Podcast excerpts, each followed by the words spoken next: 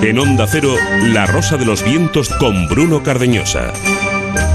Vivimos en una sociedad en donde se ha fomentado la competencia. Estamos en una realidad horrible, una realidad que se ha impuesto a base de aplastar las emociones el sentido común. La vida se ha convertido en un infierno. El sistema y los que están arriba disfrutan de la competencia por la vida de los que están abajo, de los pobres, bueno, de todos. Hace tan solo unas horas veía una serie de televisión que hace no mucho dio infinito que hablar, que si era violenta, pero era en realidad la vida, era el juego del calamar. Se dijeron muchas cosas que lo que estaban haciendo es ocultar de lo que iba, del mundo y de cómo nos quieren esclavizar una serie que habla de la vida que no dejan vivir a casi nadie, una vida angustiosa que nos quieren hacer sentir los de arriba y sus cómplices, que son los de abajo y que son aquellos que están abajo pero que se creen que pueden llegar muy lejos. En esa serie el poderoso disfrutaba del dolor del pobre, de cómo se prefería la muerte posible a malvivir, de cómo para eso sacan lo más oscuro del ser humano. La vida es eso, un juego del calamar, un juego que ha pasado a ser una carrera en la que para llegar a la meta hay que pisar al de al lado. Eso quieren que sea la vida, una vida que es una carrera en la que no llegan dos, eh, porque para sobrevivir hay que ahogar al otro. Para llegar a la meta hay que ponerle mil zacadillas. Eh, para ser alguien solo hay un camino, no ser nadie. El premio al que llega primero al final eh, ya no es una medalla de oro, ya no es hacerse rico, no, es vivir y respirar. Ahora eso es ganar. Ganar es vivir, malvivir, pero esa es la victoria. En Onda Cero, La Rosa de los Vientos con Bruno Cardeñosa.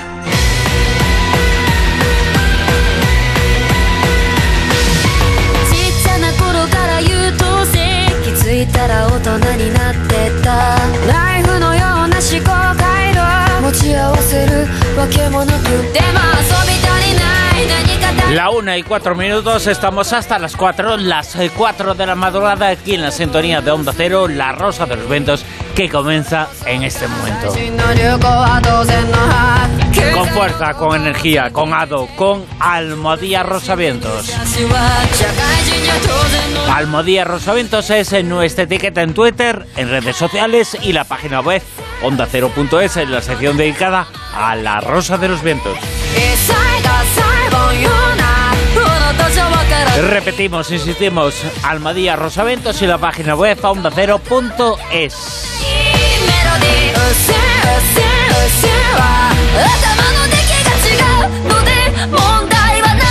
Primer tema, la mentira en la historia, en la evolución. Invitada una gran periodista, Marta Fernández, va a estar eh, con nosotros y va a ser un placer tenerla aquí, tenerla en La Rosa de los Vientos. La mentira es el título del libro que acaba de publicar. Mentira en la historia nos va a contar cosas interesantísimas, Marta, sobre este asunto.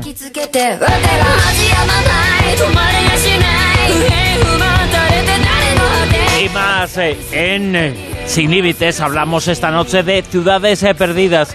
Hablamos también de muchas otras cosas en nuestro país. por ejemplo, uno de los grandes especialistas, uno de los grandes científicos en el mundo de la mente con experimento, un conocimiento fantástico. Javier de Felipe, que va a estar con nosotros en La Rosa de los Ventos. Tenemos un encuentro cercano con el misterio, un encuentro cercano con la mente. Y la edad de la mentira, hablamos esta noche de los eh, productos milagros. Y tenemos Amado, hablamos de cronoconciencia, ¿qué es? Nos lo cuenta Amado Martínez. Y tenemos también, por supuesto, cine, la actualidad del sitio muerte, la actualidad que por supuesto pasa por el cine español, pasa por los premios, ya se conocen los nominados, los premios Goya.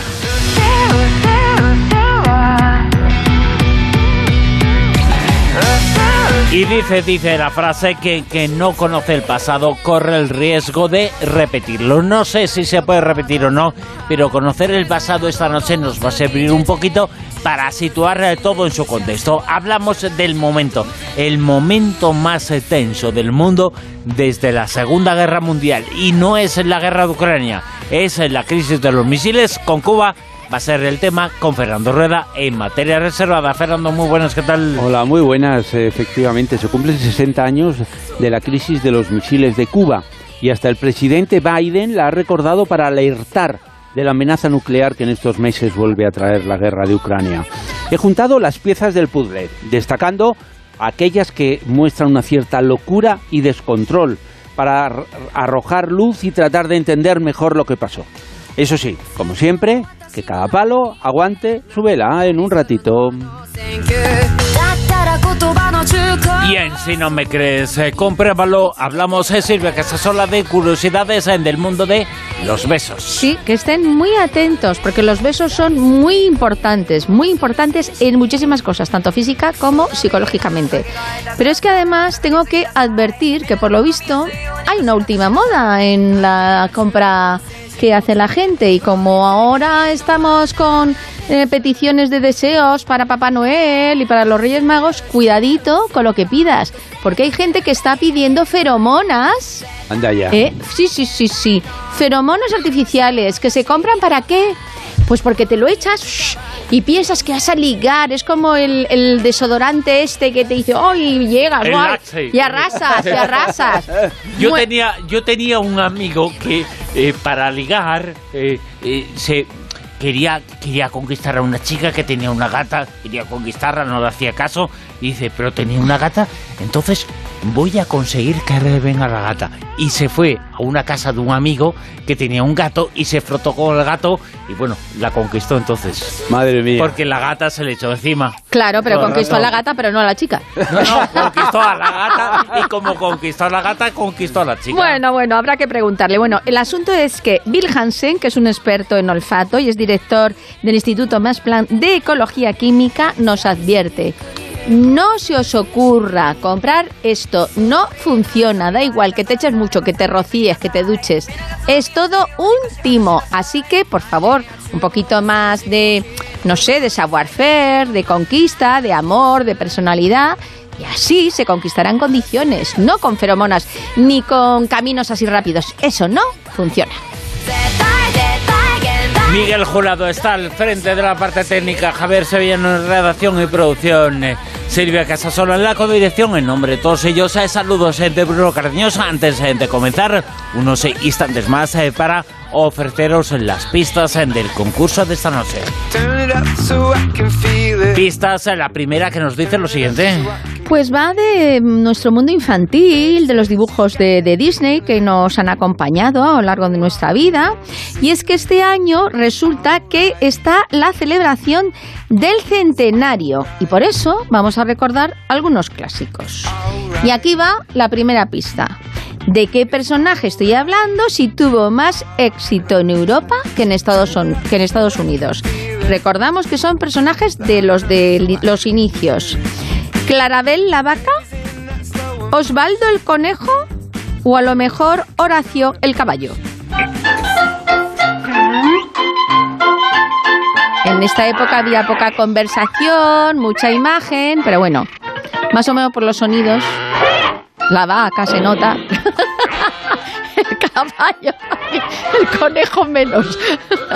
bueno, ya sabéis que tenéis que participar en Twitter con almohadillas rosavientos. ¿Será Clarabel la vaca? ¿Será Osvaldo el conejo o Horacio el caballo? Además, me da mucha ternura recordarles. Y bueno, ya sabéis que entre todos los que acertéis solo uno, tendrá ese detalle de un libro, un libro de alguien, de un miembro del de, eh, equipo de la Rosa de los Vientos, que en este caso va a ser de Juanjo Sánchez Oro. Le vamos a preguntar qué libro quiere regalar y así, pues eso, entre todos tenéis que participar rápidamente porque sabéis que a las tres lo decimos todo y os quedáis sin él. Así que venga, venga, venga, rápido. Y por supuesto, gracias infinitas a todos los oyentes eh, que nos escuchan, que nos siguen según el EGM que ha salido esta semana. El Estudio General de Medios somos 34.000 más que hace tan solo un año. La una y once minutos, eh, preparados, eh, comenzamos. Esto es La Rosa de los Vientos.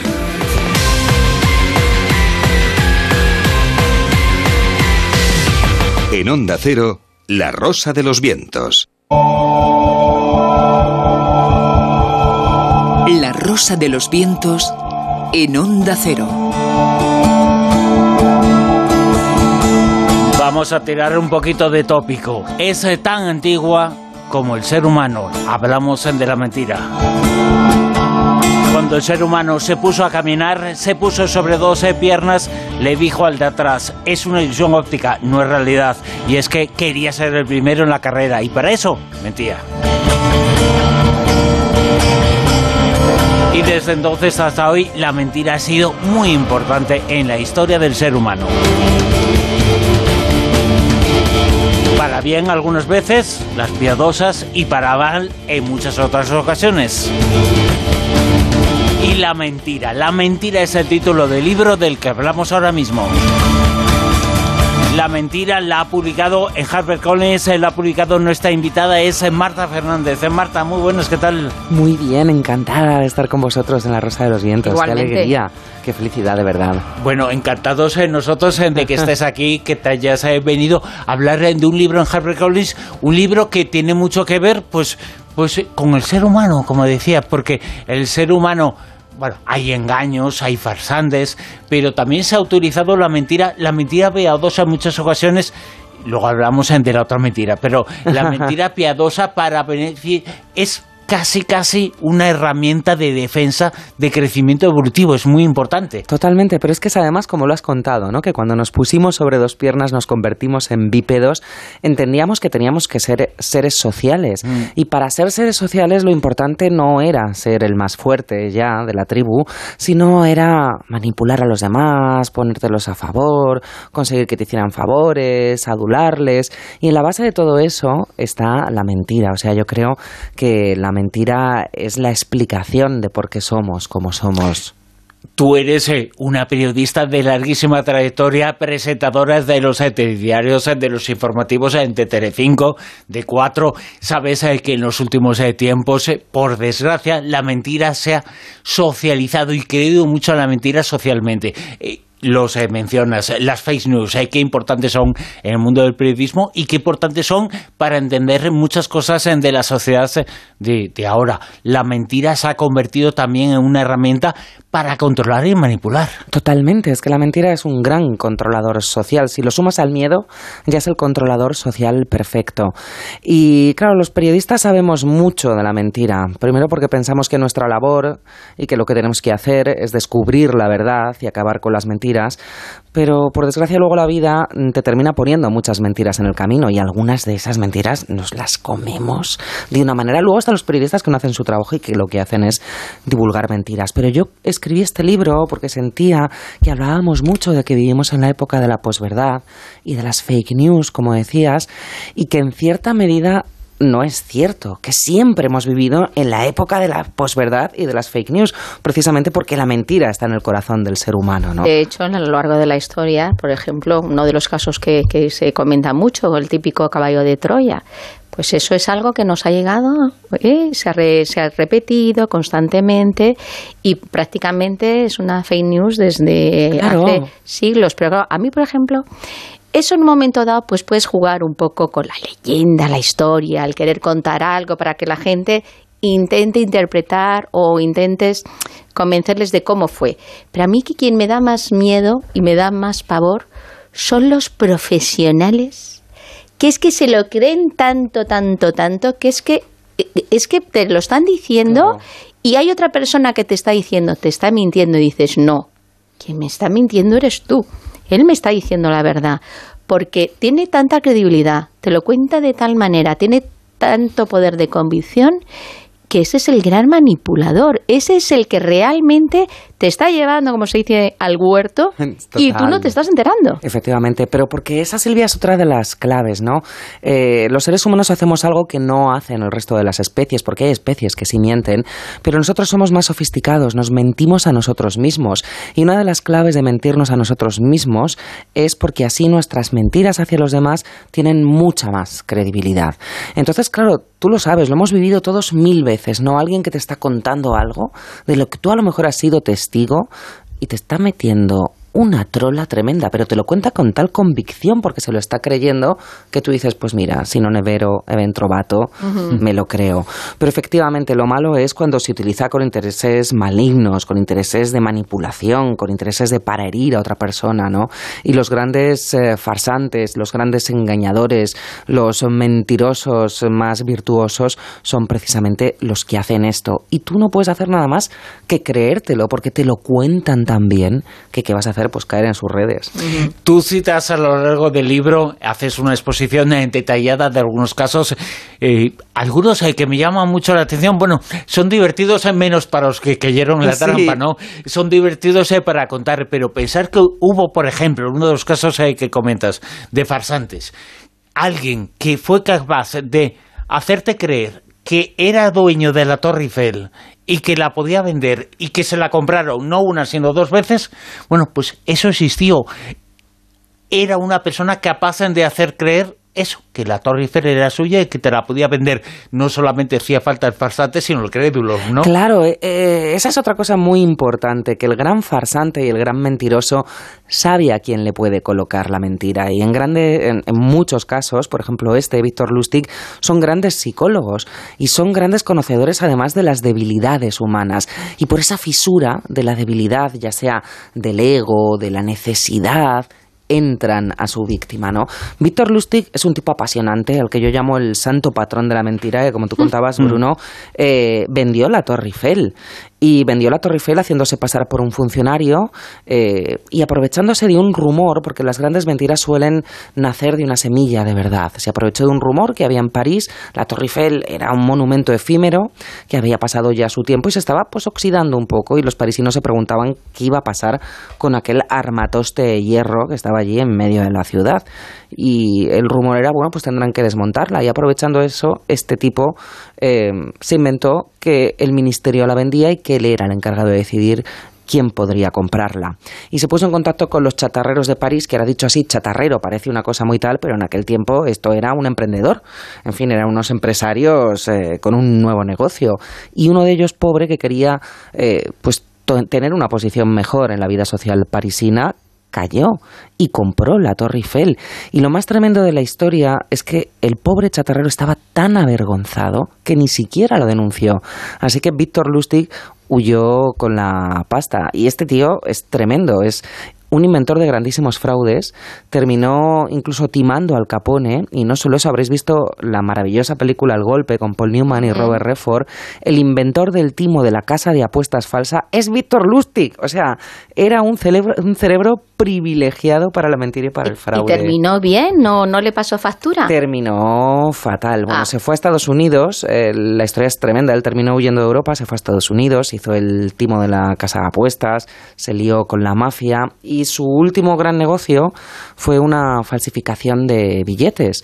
Pero como Víctor Lustig siempre pensaba lo grande, hizo la mejor falsificación de billetes que se había hecho nunca en Estados Unidos. A tal punto que la Reserva Federal llegó a darse cuenta que la economía americana estaba en peligro por la cantidad de billetes falsos que había colado en el mercado. Le terminaron deteniendo, eh, se fugó no sé cuántas veces de la cárcel y al final le metieron en Alcatraz y murió en Alcatraz. Lo más divertido de la historia es que los coleccionistas de, de billetes aprecian mucho los dólares de Víctor Lustig porque son muy perfectos, pero son tan perfectos que es muy difícil encontrarlos precisamente porque se confunden con los verdaderos. O sea, Así que es, que es de coleccionista ahora. Sí, sí, son de coleccionista y son carísimos, pero lo difícil es. O sea, mm, a- al final ha seguido no O sea, timando, sino vendiendo algo que- sí, con pero su nombre, ¿no? Efectivamente, Sí, es sí. lo más gracioso, ¿no? Que después de muerto, todavía su timo eh, sigue en la historia y sus billetes siguen siendo buscados. Fíjate, este caso te lo preguntaba y lo comentaba porque es un poco conocerlo, nos puede servir para explicarnos qué es lo que ha pasado en tiempos mucho más recientes. En la crisis de 2008 se, se explotó todo el sistema gracias, pum, no, gracias no, como consecuencia de que se habían vendido a mucha gente Claro. cosas que no eran reales, eh, que, que no tenían un valor real. Las eh, preferentes, eh, los sellos, eh, los billetes, y la gente tenía cosas que se cayeron como un castillo en naipes y se cayó todo a la vez. Pues a veces se pasa eso, se nos venden cosas que no tienen valor, que son mentira.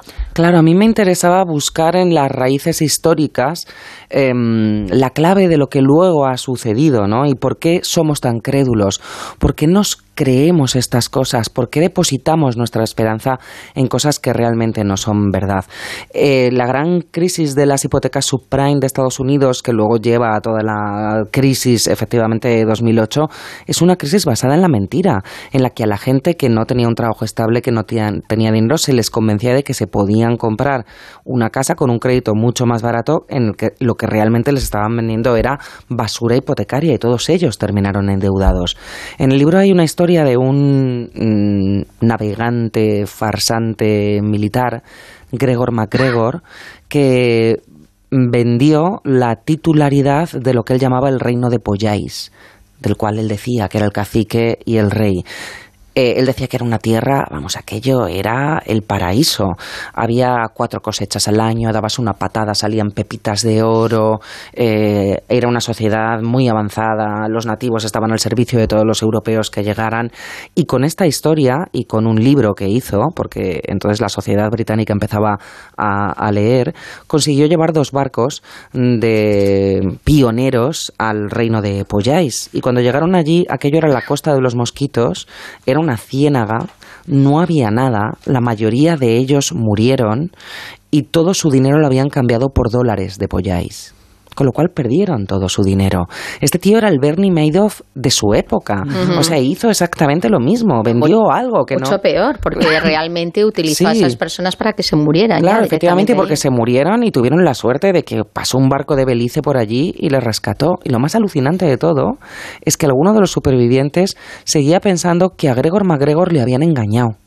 Que no podía ser que el barco no les había dejado en Pollais y que les había dejado en otro sitio, pero que aquel era un buen hombre. Porque nuestra credulidad, cuando queremos creer que existe un paraíso y que vamos a estar allí, es infinita y a veces Y inquebrantable. sobre todo porque no queremos creer que nos ha podido engañar Claro. a alguien. Es que Es es una eso. frustración muy grande. Tal. Si tú has depositado todas tus esperanzas en alguien en el que crees, incluso has llevado a tu familia, has convencido a tus amigos, pues muchas veces los negocios piramidales son así. Ese Totalmente. problema que al final el por no reconocer que tú te has equivocado metes a gente y la vas liando parda.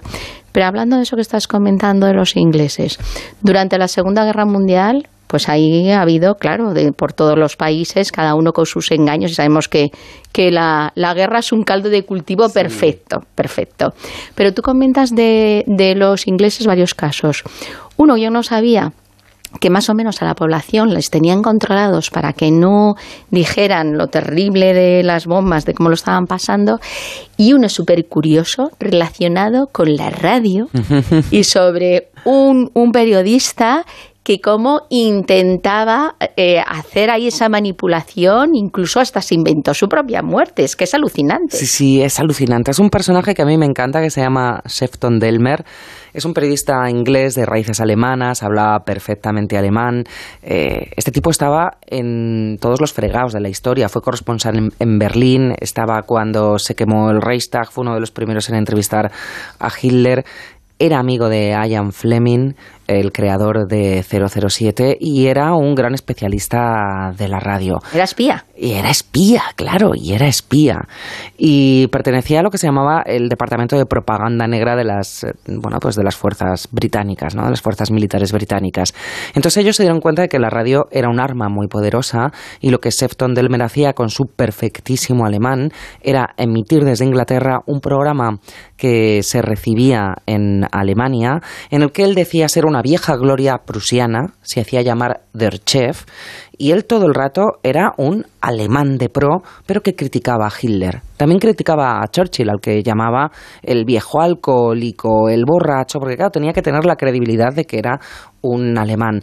Lo que realmente querían los ingleses con este discurso era que un alemán de toda la vida, que pretendía ser Sefton Delmer, fuera metiendo en la cabeza de los alemanes que los nazis no eran buenos, que se aprovechaban de ellos, que estaban allí por sacar la pasta, que, en fin, que, que, aquello era un desastre y que había que volver a la vieja Prusia y en el fondo que Alemania tenía que rendirse. Y lo más alucinante de todo, como tú cuentas, es que hizo su propia muerte en antena, porque llegó un momento que se dieron cuenta que el personaje de Sefton Delmen estaba un poco agotado y que había que hacer otro tipo de programa para llegar a los submarinos y para llegar a las tropas alemanas para desmoralizarlas. Y dijeron, ¿qué hacemos con Der Chef? Que, que la audiencia le adora pues le matamos. Y entonces decidieron matarle en antena. Y entonces mientras que estaba Der Chef allí con su... entraron unas tropas y se cargaron a Der Chef por oponerse a los nazis. Con tan mala suerte que el programa era grabado y el técnico de sonido inglés no entendía el alemán y entonces emitió la muerte de Derchev dos veces. Entonces se murió dos veces en antena, le remató. Claro, y a partir de ahí el programa desapareció y ya tuvieron que hacer otro programa. Pero era un tipo muy, muy, muy interesante, Sefton Delmer, que tiene una frase fantástica: Nunca mentimos por equivocación los espías británicos sabían perfectamente dónde colocaban todas las mentiras. Sí, muy buena esa frase. Hablando de radio, hablando de periodismo, hay un momento importantísimo en la historia del periodismo, en la historia de la radio, que se menciona que todo el mundo repite. Eh, repite como si fuera verdad, pero lo repite. Eso de Orson Welles en 1900, eh, creo que en 38, narró la llegada de una serie de seres en de otros mundos, la gente se tiró por las ventanas en Nueva York, se tiraban ¿Eso era real? Esto no fue real. Es decir, Orson Welles se hizo con el Teatro Mercury en la retransmisión de la Guerra de los Mundos, pero las escenas de pánico en las calles no son reales. Y aún así, todos nos lo hemos creído. es, un mito lo hemos dicho. es un mito de la cultura popular. y además es un ejemplo que nos ponen a todos a la hora de intentar hacer algo original, especial, convencer a la gente de lo que está pasando. Efectivamente, y es, eh, lo estudiamos todos en la Facultad de Periodismo y está recogido en muchísimas películas, ¿no? Eh, hay una película de Woody Allen que seguro que se encanta, Días de Radio, en la que la tía cuando por fin liga a la pobre mujer y está allí con el novio aquel que se ha echado, ponen la radio, escuchan la Guerra de los Mundos y el novio huye, ¿no? Pero esto no es cierto. No es cierto que se produjeran esas escenas de pánico. Es más, si lo pensáis, parece muy raro que en aquel año, finales de los años 30, no exista ningún documento gráfico, ninguna foto de la gente huyendo despavorida en Nueva York o huyendo despavorida en New Jersey. No existen las fotos porque no se produjo esa huida en masa. Porque no se puede fotografiar lo que no existe. Claro. Pero las palabras tienen a veces más fuerza que las imágenes. Claro, totalmente. Lo que sucedió es que en aquel momento había una guerra entre la prensa convencional, tradicional, y la radio, que era el medio emergente, y la prensa tradicional tildaba a la radio de ser un medio para iletrados porque no había que leerlo. Lo que realmente le molestaba a la prensa es que la radio era gratis y temían que su negocio peligrara, ¿no? Y en el momento que sucedió lo de Orson Welles, es cierto que se produjeron algunas escenas de pues confusión y de mm, no sé si de pánico, pero de miedo. Pero como la gente sabía qué hicieron, llamaban a la radio, a la CBS, llamaban a los periódicos a preguntar qué era lo que sucedía, llamaban a la policía, ¿no? En fin, oyentes de los buenos que van a confirmar. Cuando la prensa se dio cuenta que la gente estaba llamando preguntando qué sucedía con los marcianos y qué era eso que estaba emitiendo la CBS, dijeron, esta es la nuestra. Nos se fueron a la CBS y empezaron a contar esta escena de pánico. Lo más tremendo de todo es que Orson Welles se dio cuenta que esta era una gran herramienta publicitaria y dijo, ah, que ha habido pánico, esto me parece que nos viene, vamos, nos viene fantástico. Dio una rueda de prensa al día siguiente pidiendo disculpas, pero esas escenas de pánico no se produjeron y se sabe porque la gente escribía cartas eh, a la radio y a la autoridad de la radiodifusión americana y fueron muy pocos. Y se sabe sobre todo por la audiencia, porque el programa del Mercury Theater apenas lo oía un 3% de la audiencia radiofónica. Es muy, muy poca gente. Hay cartas muy graciosas describiendo las escenas de una señora entró en una iglesia diciendo que venían los marcianos y otra dijo que no, mujer, que es el programa Orson Welles. y hay una escena que a mí me gusta que es el matrimonio Polch que se lo creyó, se montó en un tren y ya en el tren camino a New Haven se dieron cuenta de que era un programa de radio y los pobres, como tú dices, lo pasaron fatal. ¿Cómo lo rentabilizó Orson Welles? ¿eh? tremendo, lo rentabilizó tremendamente porque era muy listo y porque además la mentira siempre está en, en el fondo de la obra Orson Welles, si lo piensas. Y además es muy gracioso porque la Guerra de los Mundos ni siquiera es de Orson Welles, porque él estaba trabajando en una obra de teatro y dejó al equipo trabajando y fueron los guionistas y su equipo quienes lo hicieron todo y él fue prácticamente el día de la emisión. Así que fue todo bastante una carambola, ¿no? Eh, y bueno, eh, decidieron el formato del boletín radiofónico porque estaba de moda, porque se había estrellado el Hindenburg hacía un año y les parecía que era un formato novedoso y sobre todo por hacer aquella novela de H.G. Wells un poco radiofónica, porque no sabían cómo hacerlo. Así que sí, y Wells lo rentabilizó porque era un tipo muy listo. Todas eh, las historias que cuentas en el libro te llevan, eh, por supuesto, y en tu vida lo habrás hecho mucho, a reflexionar sobre este tipo de hechos, eh, sobre la mentira, la mentira y la evolución, el ser humano. Yo he pensado mucho mientras leía la información, mientras lo consultaba, digo, es que en el mundo hay dos tipos de mentira, o dos tipos de mentiras piadosas, igual no son piadosas algunas. Las mentiras piadosas que se hacen para no hacer daño al de enfrente, que es una mentira que más o menos todos podemos entender, y la mentira de aquello que en el fondo no se está haciendo para el de frente, se está haciendo para uno mismo para beneficiarse ante el de frente. Sí, totalmente. Claro, hay mentiras que yo creo que son, en fin, todos las conocemos, todos las hemos dicho, que sirven para la convivencia, para la vida social o incluso que sirven para hacer más feliz a otra persona y eso está muy bien. Y luego están las mentiras en beneficio propio. Lo que pasa es que yo en este libro lo que quería era en este bestiario de mentirosos elegir a algunos que me cayeran bien, ¿no? Que, que ante los que me quitara el sombrero por lo bien que mentían, como Víctor Lustig, o ante los que hubiera una cierta empatía por cómo mentían, ¿no? Hay auténticos artistas de la mentira que mienten también, que son capaces eso, de vender la Torre Eiffel. Claro, de vender la Torre Eiffel. Por ejemplo, aquí hay, hay un personaje que es William Ireland, que era un pobre zoquete, un pobre zoquete, que quería el amor de su padre y a su padre lo único que le interesaba en este mundo era Shakespeare. Y entonces él decidió que iba a falsificar los papeles de Shakespeare. Un tío que falsifica los papeles de Shakespeare, la profesión de fe de Shakespeare, que llega a escribir una obra de Shakespeare, que fue el mayor fracaso del teatro inglés, y que todo esto lo hace por conseguir el amor de su padre, pues a mí es que me tiene que producir, me tiene que conmover, producir Te, da ternura, pero Shakespeare no te da tanta ternura bueno, no, Shakespeare me da un amor infinito. O sea, Shakespeare es una de mis obsesiones vitales y me molesta mucho además todo ese tipo de, de lucubraciones sobre quién era Shakespeare, si, si era Bacon, si... Si era un grupo de personas. Un grupo de personas, si no podía ser un actor, si... Bueno, aparte que la autoría era muy difusa en, en toda la época isabelina, pero no, señores, Shakespeare era Shakespeare, por más, de, por más que este tal William Ireland se empeñara en falsificar. ¿Y Mark Twain qué tal te cae? Mark Twain me cae un fantástico, vamos, me parece un absoluto genio, ¿no?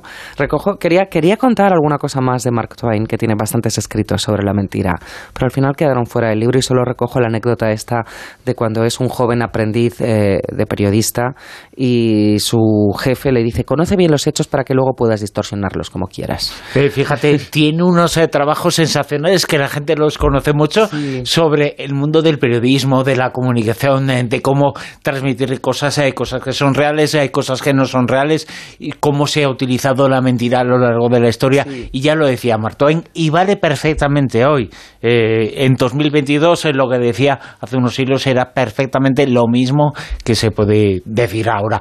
Que decimos e insistimos, tú citas al comienzo, haces una serie de citas de, de una serie de personajes que citamos a muchos todos pero ¿hasta qué punto son reales esas citas de, todos ellos? Eh, por ejemplo, Oscar Wilde no hizo más que hablar en toda su vida. Tuvo un montón de citas. Eh, si sumamos de todos, pues se llenaríamos libros.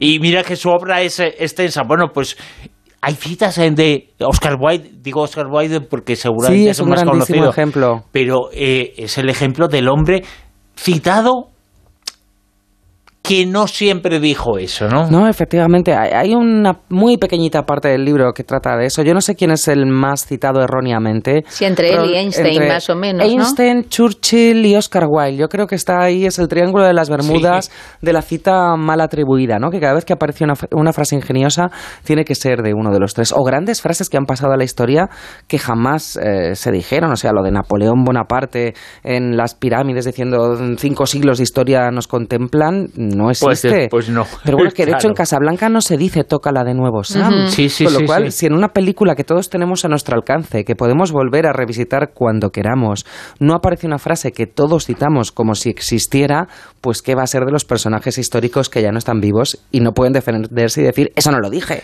Muchas eh, veces, eh, y últimamente hemos hablado más eh, de la mentira en las eh, guerras a raíz eh, de esto que está ocurriendo Mm. entre Rusia y Ucrania, que se utiliza la mentira para eh, engañar al enemigo y también hacer creer a la sociedad una serie de cosas. La mentira en los conflictos ha sido muy importante.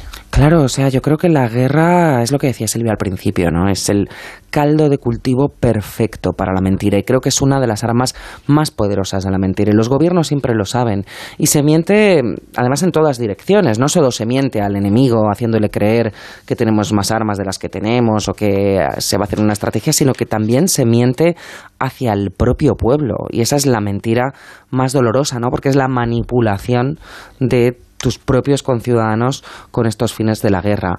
Y se puede mentir de muchas maneras, o azuzando al pueblo para que entre en combate con el de enfrente, o como hablábamos al, prin- al principio, ¿no? Como se hizo en la Segunda Guerra Mundial, hicieron los británicos con esa mentira del valor que con unas estrategias bélicas perfectamente comprensibles para que los nazis no supieran que estaban haciendo mucho daño con el Blitz en Londres, lo que se prohibió es que los ciudadanos eh, se quejaran. Tú ibas a, a poner una reclamación porque una bomba había caído en tu casa y no podía aparecer la palabra bomba todos los ciudadanos británicos tenían que parecer esa imagen que luego ha pasado a la posteridad, ¿no? De están cayendo las bombas sobre Londres, pero estamos bebiendo el té. Bueno, aquí pareció, o sea, algo parecido eh, surgió en la guerra civil. Sí. También cogían y estaban, eh, represaliaban o tenían contratados a los propios porteros para ver quién decía, quién no decía, qué denunciaba, qué denunciaba. O sea, que es una cosa que está muy al orden del día. Y te quería comentar, em, los estafadores te dan las gracias porque has puesto un decálogo.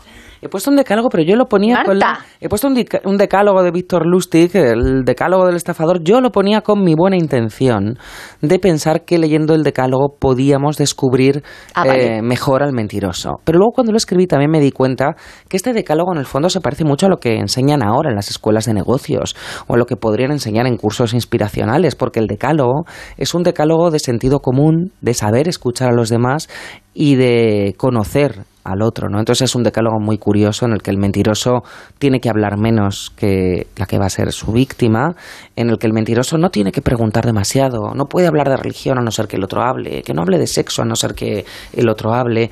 Y hay un, hay un consejo fantástico, no le intentes sacar la información que el otro te la contará. También podría ser un decálogo bueno para periodistas porque hay algunos de esos consejos que podemos aplicar, de verdad, porque al final, al final es Fíjate, cierto, ¿no? eh, estaba pensando ahora mismo, estamos a día 4 o a día 5, yo qué sé, está comenzando diciembre. Y, eh, y comienzan las eh, festividades eh, de Navidad. Al llegar la Navidad, la gente se juntará en sus casas. Las Navidades, la Nochebuena, especialmente, se convierte, bueno, si tuviéramos una cámara desde fuera para saber en una mesa en donde igual esas personas se reúnen solamente una vez al año, ¿cuántas mentiras se cuentan? Pues imagínate. En fin, eso es. eh, además es lo que tú dices, se ven una vez al año, ¿no? Y entonces toca embellecerlo de todo el año. Claro, claro. Y toca a veces fardar más ante el helado. Las cenas de Navidad son grandes campos de minas, las familiares, incluso las de empresa, pero más las familiares, y todos lo sabemos, ¿no? Y, mm, y bueno, hay, hay un estudio que menciono en el libro que dice que dos desconocidos, cuando se encuentran y charlan 10 minutos, se dicen una media de tres mentiras. Así. Aunque no tengan ninguno ningún interés en el otro. O sea, no Sí, estamos sí, hablando sí. ni de ni que uno va a pedir trabajo, ni que uno quiere ligar con el otro. Esas tres mentiras casi siempre suelen ser para embellecer su propia experiencia, su ego, su persona. Imagínate con los familiares a lo que nos ves hace un año. Imagínate ese cuñado al que quieres impresionar, que de mentiras se dicen, ¿no? Y, y mentiras de las que tú decías antes, ¿no? Que seguro que hay alguien al lado que dice, madre mía, la bola que le está No, no, y sobre todo de cara a eso que estabas comentando tú antes del decálogo, hay temas que es mejor no mentarlos. Total, total, el fútbol, total. la política, mm, eh, si te casan tienes... No, Sí, sí, sí, sí, totalmente. Temas que no, pero claro, cuando hay tantos temas que son un campo de minas, pues en los otros pues la gente tiene que tirar de imaginación. Lo que es que en esas escenas hay veces, siempre hay alguien que es muy simpático y que no sabe si te está contando una cosa que es verdad o que es mentira, pero que lo disfrutas. Y al final hay algunas mentiras como estas, sociales, pequeñas, divertidas, pues bueno, vamos a disfrutarlas. Los, chismes, los chismes, los chismes. Los chismes, sí que nos los cuenten bien. la mentira es el título del libro que ha publicado Marta Fernández que ha sido invitada esta noche con nosotros. Marta es eh, autora de un libro que se titula, decimos, La mentira está en HarperCollins. La mentira es algo que nos acompaña al ser humano desde el comienzo de la evolución, que nos ha acompañado en 2022 muchísimo y que nos acompañará en este año que va a comenzar, porque acompaña no solamente al día a día se acompañar la historia y acompañar a los eh, seres humanos, sin los cuales no existiría la mentira, pero la mentira las eh, cuentas, hay cuentas unas historias eh, fantásticas y fascinantes como esta que nos has dicho de Lucien que vendió a través de pues de fardar un poquito de lo que era, que no deja de ser una mentira también, y, y una serie de crédulos que se convencen de esa mentira que fue capaz de vender a Torre Eiffel. Eso es uno de los muchos casos, de las decenas de casos eh, que cuentas en este libro, en la mentira. Gracias. Ha sido un placer estar con vosotros. Te animamos al segundo volumen. Vale.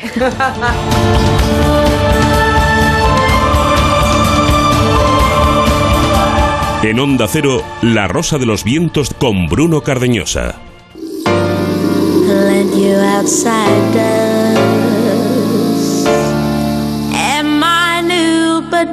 Materia reservada 2.0. Hoy hablamos eh, de muchas cosas, hablamos también en materia reservada de luces.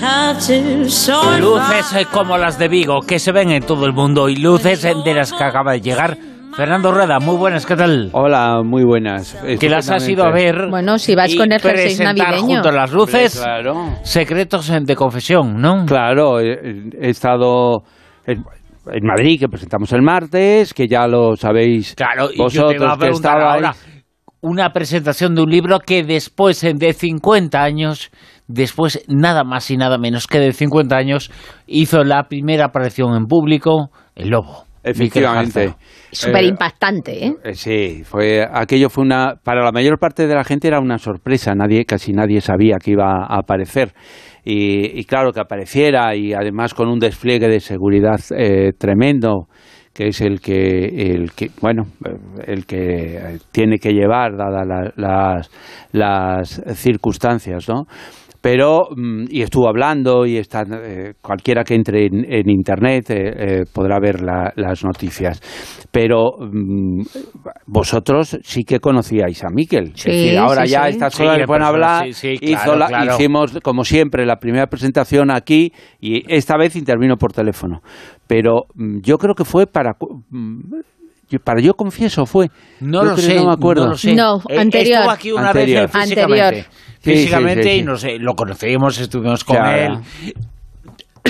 en la presentación del otro día hubo un momento que me pareció divertidísimo, interesantísimo, porque unos minutos antes de que apareciera él, empezaron a entrar en la sala de donde se presentaba el libro, y estabais ahí poniendo un vídeo en ese momento, empezaron a entrar una serie de perros. Los perros estaban oliendo absolutamente todo. Y claro, era llamativo, era llamativo. Para la gente era llamativo que hacen perros aquí.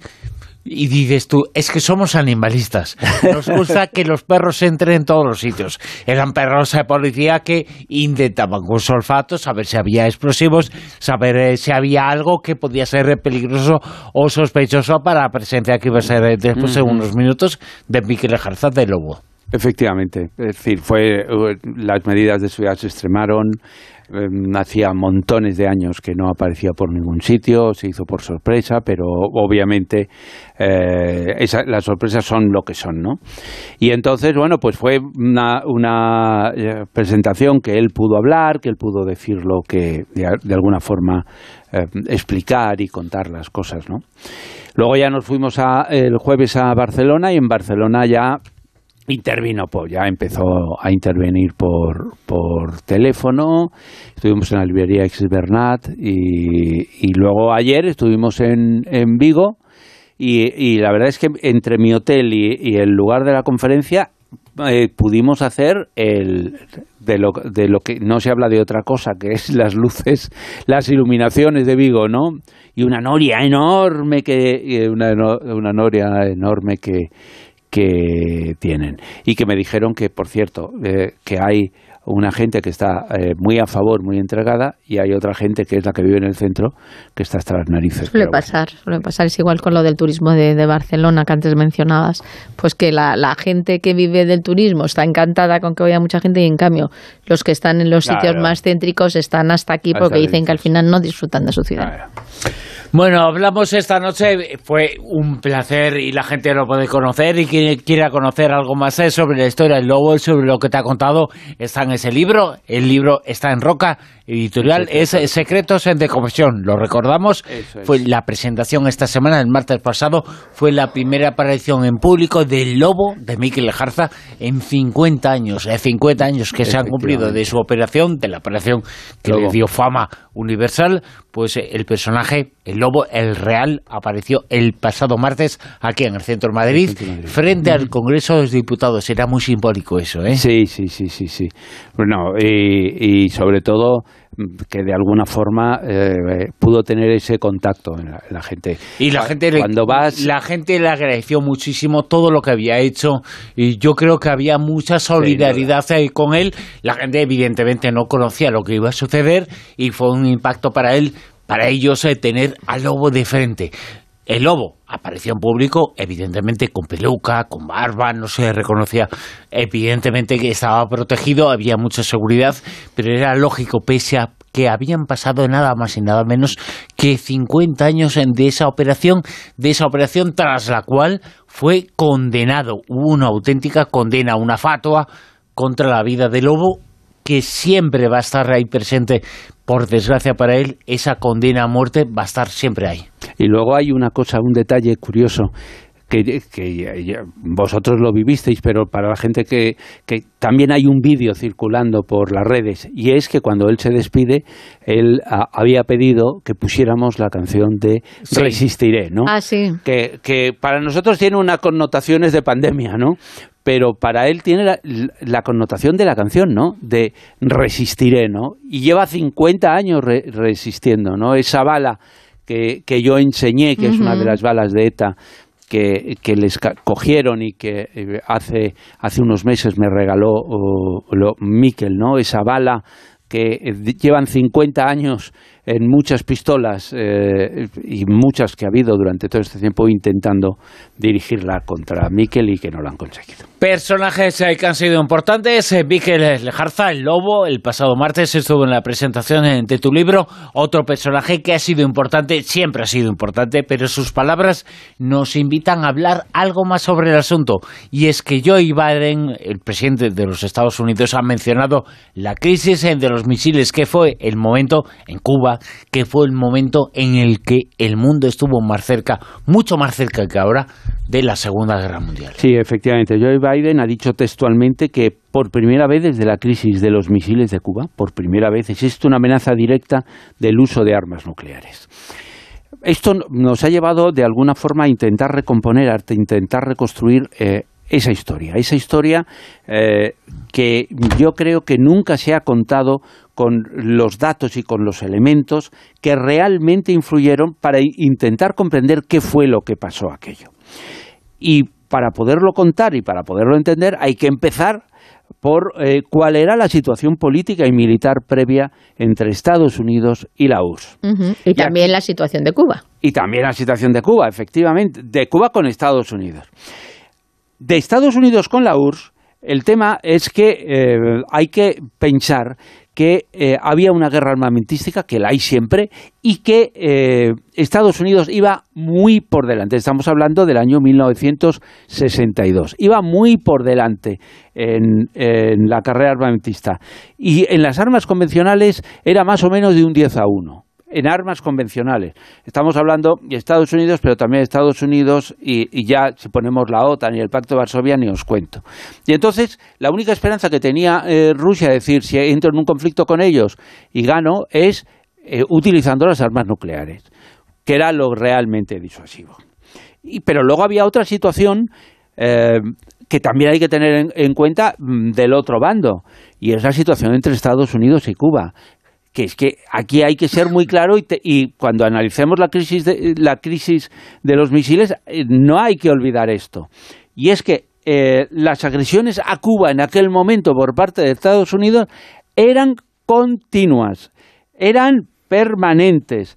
Estados Unidos ya en aquel momento, desde unos años antes, desde que llegó Fidel al poder, eh, estaba obsesionado en sacarle vivo, muerto, en, quitarle de ahí. Había ocurrido lo de recientemente, del 62 al 61, había ocurrido lo de Bahía de Cochinos. Porque tenían mucha presión de cubanos que estaban viviendo en Miami, que estaban queriendo recuperar su territorio. Claro, porque había llegado Fidel, no, y, otra, no solamente los cubanos. Eh, básicamente todavía era el tema de, de Estados Unidos que al llegar Fidel les había quitado a, todas las mafias y a, y, a los decentes y a mucha gente les había quitado todos los negocios.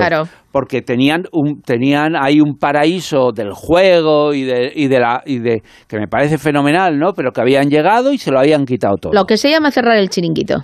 Effective Wonder. Y entonces, ¿qué es lo que había pasado? Pues que habían empezado a intentar quitar a Fidel y en 61, o sea, el año anterior habían intentado, habían, no habían intentado, eh, habían mandado tropas, básicamente mercenarios, etcétera, etcétera, y habían eh, hecho la invasión de Cuba por Bahía de Cochinos, organizado por la CIA.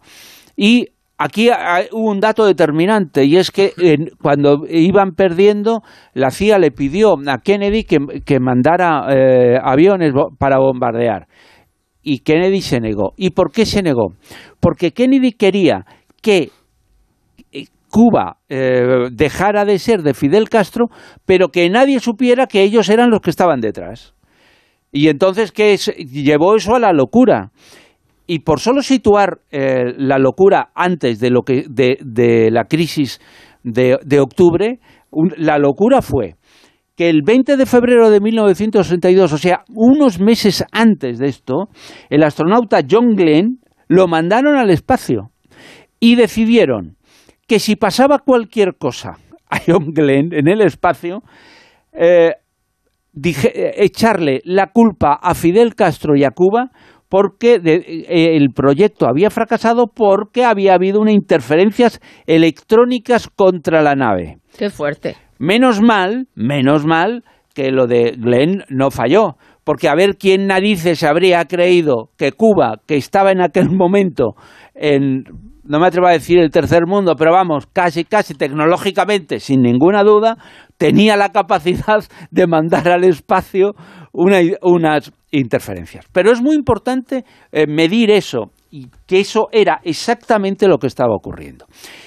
Y luego ya nos acercamos a mayo de 1962. Ahí, Khrushchev, que era el presidente ruso, eh, que es consciente de, que está en inferioridad de condiciones con, con, Estados Unidos, que además está cabreado porque Estados Unidos ha colocado misiles en Turquía que apuntan y que están más cerca de, de Rusia, decide hacer una operación, que es instalar misiles Kennedy eh, han instalado misiles de Estados Unidos en Turquía, pues yo los instalo en Cuba. Y entonces llega un pacto con Fidel Castro. Y ese pacto es, vamos a defender Cuba. Le dice, vamos a defender Cuba. Y por lo tanto, eh, para defender Cuba y, todos los países socialistas, vamos a instalar unos misiles eh, en Cuba. Y entonces, Fidel Castro lo que quiere es decir, pues vamos a contarlo, vamos a decirlo. Y le dice Khrushchev, no, no, no, no, esto lo vamos a hacer en secreto, para que una vez que lo instalemos, que instalemos los misiles, nadie pueda impedir que, eh, hechos consumados, ¿no? Y entonces, bueno, Fidel Castro acepta. Y esto es eh, trascendental para entender, para entender que a partir de ese momento de mayo y hasta octubre asistimos a una operación de verdad que yo cuando ves los nuevos detalles, esto es de cágate lorito. Metieron más de 40.000 soldados más de 40.000 soldados rusos los metieron durante el verano y durante el otoño hasta octubre en Cuba. Y no se habían enterado. Los, los americanos no se enteraron, no se enteraron, porque cada vez que, que iba un barco, debían meterlos en las bodegas y les debían meter en los esquinas, metían y los y no los dejaban salir para que ni los aviones espía que en aquel momento eran los U-2, no los satélites que hay ahora, no, no los detectaran, era el, el tráfico habitual, pero los y, y los metían con armas y llevaban aviones y llevaban, es decir, no solamente es que metieran los misiles nucleares, sino que llevaban todo eso y no se dieron cuenta hasta tal punto que cuando llegaban a, Cuba, eh, estos no, no se ponían de uniforme, se ponían con, eh, de, se ponían con camisa, con pantalones. de turistas. De turistas para que nadie los detectara. Y efectivamente, no los detectaron. Pero cuando llegaron los misiles, las, ojivas que se tenían que mantener eh, frías, no había forma. En el Caribe, con el calorazo que hace, no había forma. Y entonces había una cosa que era eh, una fabricación, el hielo, a ver cómo se dice, el hielo del servicio de alimentos, que se producía en grandes cantidades en Cuba, dejó de utilizarse para alimentos y empezó a utilizarse para mantener frías las ojivas nucleares. Qué fuerte. Es decir, ¿qué, os cuento? Que es que, de verdad, mm, lo hicieron sumamente, perfectamente bien. Engañaron engañaron eh, totalmente a, Estados Unidos. Que muchos servicios secretos, muchos U2, mucho de todo, y no se enteraron, pero no de las ojivas, más de 40.000. Imaginaros qué operación, ¿no? Y, eso fue a tan solo unos kilómetros de Estados Unidos, para que lo sepamos y nos hagamos idea. Eso pasó y luego encima había armas nucleares, ojivas y estaban preparadas eh, para ser usadas. Claro, claro, claro. y, y Pero alguien se preocupó y se lo quiso comunicar a Estados Unidos, que eso lo contamos luego. Claro, hubo una versión oficial y otra extraoficial. Vamos a contar las dos. Vamos a contarle también a la vuelta de las noticias de la información de Onda Cero que llega ahora mismo la historia de un personaje, un personaje fantástico, fascinante, Penkowski. Nos quedamos con él, ¿no? Venga, Venga. con él.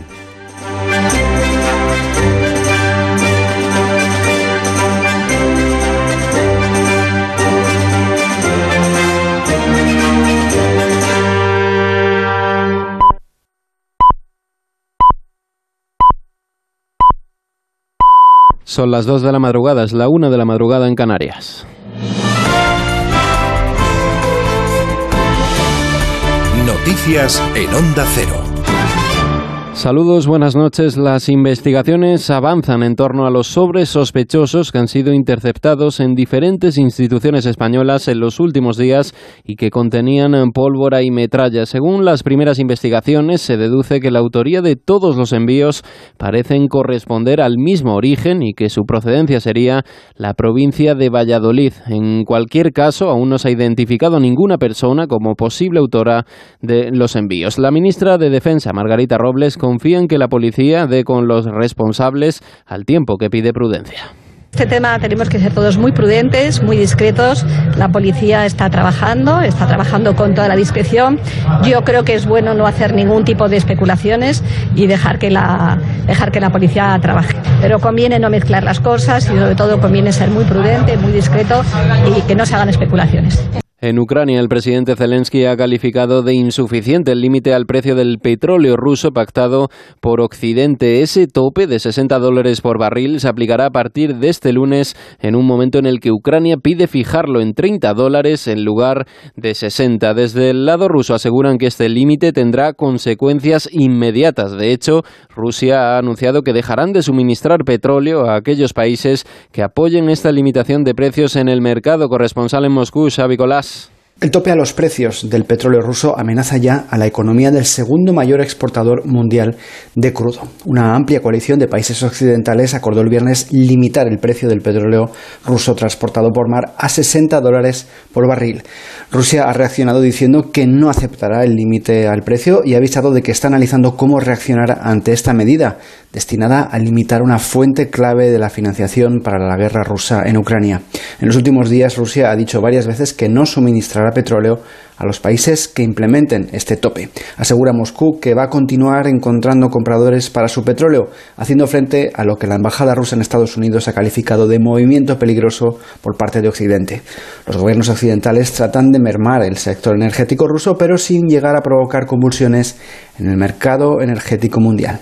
Cambiamos de asunto. Más de 6.000 personas han visitado el Congreso de los Diputados en la vigésimo quinta edición de unas jornadas de puertas abiertas que concluía este sábado. En el vestíbulo principal de la Cámara Baja, los visitantes han sido recibidos por algunos diputados. Entre ellos se encontraba el diputado popular Alberto Casero pues hace que la gente venga muy con la piel muy sensible en esa materia y nos piden que no nos demos voces, que no discutamos, que nos pongamos de acuerdo, que no perdamos la educación.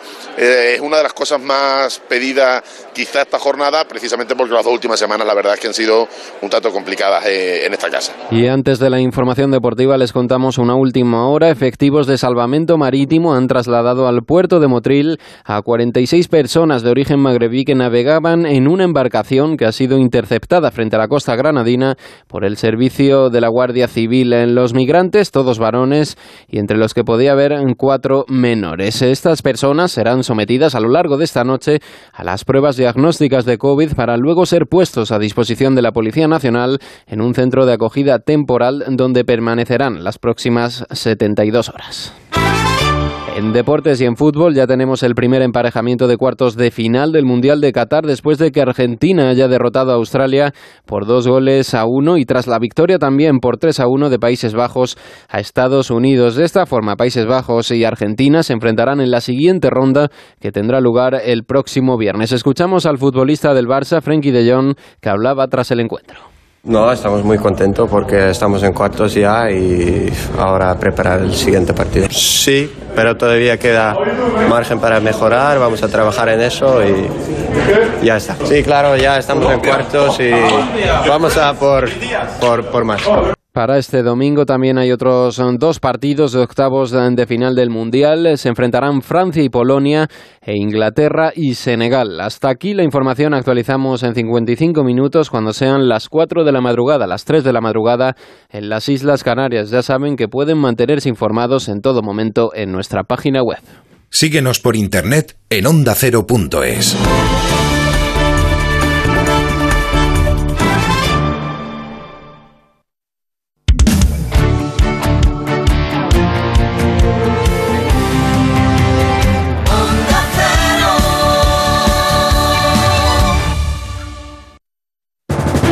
Credibilidad, pluralidad, rigor y cercanía. Esa es la fuerza de nuestra radio, la fuerza que nos ha hecho crecer en 2022. Julia Otero concluye el año con los mejores datos de audiencia de su historia. Cada tarde, Julia en la Onda reúne a 590.000 amantes de la buena conversación y del intercambio de opiniones. Gracias por creer en la fuerza de la radio. Gracias por creer en Onda Cero, tu radio.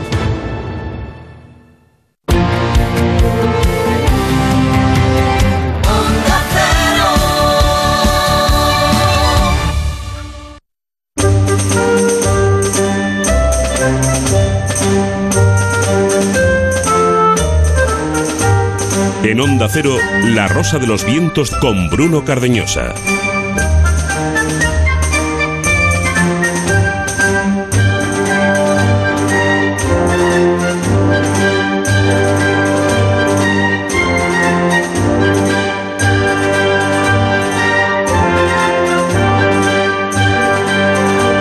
Continuamos en la Rosa de los Vientos, una Rosa de los Vientos eh, con mucha información, muchas eh, noticias eh, que continuamos eh, informando. Hemos eh, hecho un pequeño parón en materia reservada, Fernando. Hemos hablado, hemos estado hablando de lo que había detrás de el hecho más importante a nivel bélico después de la Segunda Guerra Mundial. No es la guerra entre Ucrania y Rusia. Es la crisis de los misiles en Cuba. Ese momento sí estuvo el mundo muy cerca. Bueno, ahora también, pero entonces mucho más cerca de un conflicto incluso nuclear, de que se usaran las armas y, bueno, pasaron muchas cosas, has contado alguna. Sí, eh, nos habíamos quedado en que Rusia consiguió colocar los misiles y 40.000 hombres, material militar en Cuba sin que los americanos se enteraran. ¿Cómo se enteraron? Hay dos, una versión oficial de cómo se enteraron y una eh, que eh, digamos que es la verdad de esa, de esa historia. La verdad de esa historia es que había, eh, como habías mencionado, un miembro del GRU, del Servicio Secreto Militar de la URSS, que se llamaba Oleg Penkovsky, que, bueno, él tenía la creencia de que la, política de, de Khrushchev favorecía muy poco a los propios rusos a los propios soviéticos y entonces él eh, creía que lo mejor era que, eh, que hubiera una paridad o lo que fuera. Él pensaba eso, él, trabajaba ahí, entonces él quiso facilitar información a los aliados. ¿Qué fue lo que pasó? Se buscó el contacto, se ha hecho una película eh, de Penkovsky, mm, eh, sobre todo, aunque en este caso el, protagonista era Greville Wine, que era un, empresario que bueno que tenía negocios con los rusos y entonces eh, a través de él Penkovsky empezó a pasar información. Es como un comercial. Comercial, sí. Y entonces eh, un comercial que tenía, que viajaba habitualmente, con lo cual digamos que era más fácil. Entonces eh, a Penkovsky le, eh, mm, empezó a, obtener información y a fotografiarla y a pasarla. Y entonces, ¿qué fue lo que pasó? Pues mm, pasó que, que de, repente descubrió que bueno, que eh, Khrushchev había dicho que mm, había que instalar eh, los, las armas nucleares sin que nadie se enterara. Y entonces él lo que hizo fue coger y pasar esa información a sus, eh, a sus contactos. y, y, aquello fue, pues, eh, ¿qué quieres que os diga? Eh, los americanos que se quedaron absolutamente asustados. Esto es lo que durante mucho tiempo no se dijo. ¿Cuál fue la versión que se nos ha contado? La versión que se nos ha contado fue que un avión espía U-2 em, facilitó esa eh, información. Y es verdad que frente a la información de Penkovsky, esto fue mm, hicieron la foto, confirman. Pero ¿por qué lo confirman? Porque es que Penkovsky fotografió eh, una foto con el mapa de dónde estaban los, los, misiles. Y entonces eh, les dijo, eh, están ubicados aquí, aquí, aquí. Claro, U2 que te crió, es como si le dicen los rusos, ese ruso de camisa y corbata, ese no es cubano, es ruso, ¿no? Pues más o menos hizo eso. A mí me gustaría preguntarte, porque Penkovsky, tú acabas de decir que estaba un poco en contra de la política que hacía eh, Khrushchev o Khrushchev, no sé cómo se dice exactamente. sí, o Khrushchev. Eh, pero em, lo que trasladan en esta película eh, es que tenía miedo, como que le veía muy con ganas de hacer esa tercera guerra mundial, de, de en cualquier momento que surgiera cualquier chispita, cualquier detonante, iba a buscar la excusa para no tener ningún problema a la hora de utilizar las armas nucleares, no sé si un poco pues lo de siempre, para pasar a la historia o para que eh, Rusia cogiera esa potencia perdida o poner contra las cuerdas a los estadounidenses. Em, tú, por lo que has estudiado el caso, ¿crees que realmente era tan alarmante eh, la posición de él?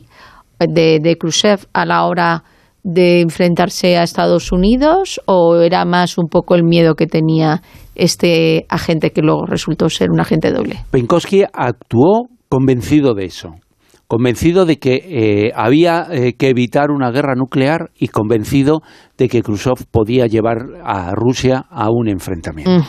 Ese fue su convencimiento. Otra cosa es que obviamente él trabajaba para un servicio secreto y, eh, y aunque no hiciera lo que beneficiara a una cosa y otra, que lo benefició, el hecho es que él peleó por eso. Y entonces, cuando él pasa esa información, él se, sabe que se la está jugando. Y no le importa. Es decir, este no actúa por dinero, no actúa por, por eso. Y eso es muy importante. y jamás Estados Unidos habría encontrado los misiles, que todavía no estaban, digamos, plenamente operativos. pero no los habrían encontrado si no llega a ser por él. Otra cosa es que dijeran, fue el, la U-2. Pero ¿qué fue lo que pasó ahí? ¿Qué pasó? Que cuando descubren, confirman la información de Penkovsky, eh, eh, Estados Unidos coge, Kennedy ordena eh, bloquear las entradas a Cuba. hace un bloqueo completo de, de, la isla y sale en televisión y hace una amenaza clara contra Cuba y con la URSS. Dice que cualquier ataque que ellos reciban será considerado, aunque venga de Cuba, será considerado como un ataque americano. Y entonces en Estados Unidos, perdón, en Rusia, en la URSS llegan al convencimiento de que, de que tienen un topo. Es decir, ellos lo habían hecho también, tienen un topo. Y entonces rápidamente van, llegan hasta Penkovsky, rápidamente entran en su casa. Y cuando eh, reciben la amenaza por televisión de Kennedy, lo que hacen es que le detienen. Y le detienen y eh, sin que nadie se entere, es verdad, y, al año siguiente le, eh, le ejecutarían. Hay dudas sobre cómo le ejecutaron, ¿eh? si fue un fusilamiento, un tiro, o, pero bueno, en cualquier caso, le debieron sacar las uñas y le debieron hacer de, de, todo. Sí, sí, no, destruían a su familia, se llevan a su mujer, se llevan a su... No sé si es cierto que intentaron salvarle o sacarle en algún momento, o eso es un poco licencia. No había nada que hacer. Es decir, que, que bueno, pueden intentar localizarle, pues, pero este ya era un caso digamos totalmente totalmente y lo del empresario que es que le detuvieron le tuvieron en la cárcel hasta que consiguen sacarle eso es cierto también. y que lo, intercambian y, todas estas pero, pero eh, eso lo, lo, pudo hacer eh, los eh, rusos en ese momento evidentemente pero no nos olvidemos de que al otro lado hacían cosas iguales o peores y que la única bomba atómica dos las únicas bombas atómicas que se habían utilizado en la historia las habían lanzado los Estados Unidos, no los rusos. ¿eh? bueno. Eh, que Correcto. Parece que siempre hay que recordarlo que los malos siempre parecen los eh, rusos. No, no, no, no, no. Los malos igual son todos. No, pero hemos hecho una narración que yo creo. No, no, no, que no te digo a ti, ¿eh? No, no, pero digo porque. algunos piensan a que no, rusos. Pero estamos hablando de esto de los rusos porque en este caso lo han, hecho ellos pero igual que hemos dicho que los rusos tenían la sensación de que, no la sensación, la certeza de que estaban en, debilidad y que tenían que dar el golpe para adelante, igual hemos dicho que Estados Unidos estaba puteando, con perdón de la palabra, a Cuba. a Cuba y a Fidel y que se lo querían quitar de en medio. Pero ¿qué es lo que ocurre? En, en, ya estamos en esos días clave. En esos días clave Kennedy y, Khrushchev o Khrushchev dicen, de verdad, hacen las grandes cagaden completamente, ¿no? Em, Kennedy, por ejemplo, por poner dos ejemplos que, mm, bueno, que están ahí, ¿no? Eh, propuso atacar los misiles soviéticos en Cuba, sin saber ni sus capacidades ni el volumen del contingente. ¿En serio? Lo que pasa es que, eh, digamos que eh, cuando estás en esas reuniones, esto es el mundo de la historia, ¿no? Mm, tú propones y, Dios dispone, y, claro, y, el presidente de los Estados Unidos, eh, en una discusión, él podía haber apretado el botón nuclear.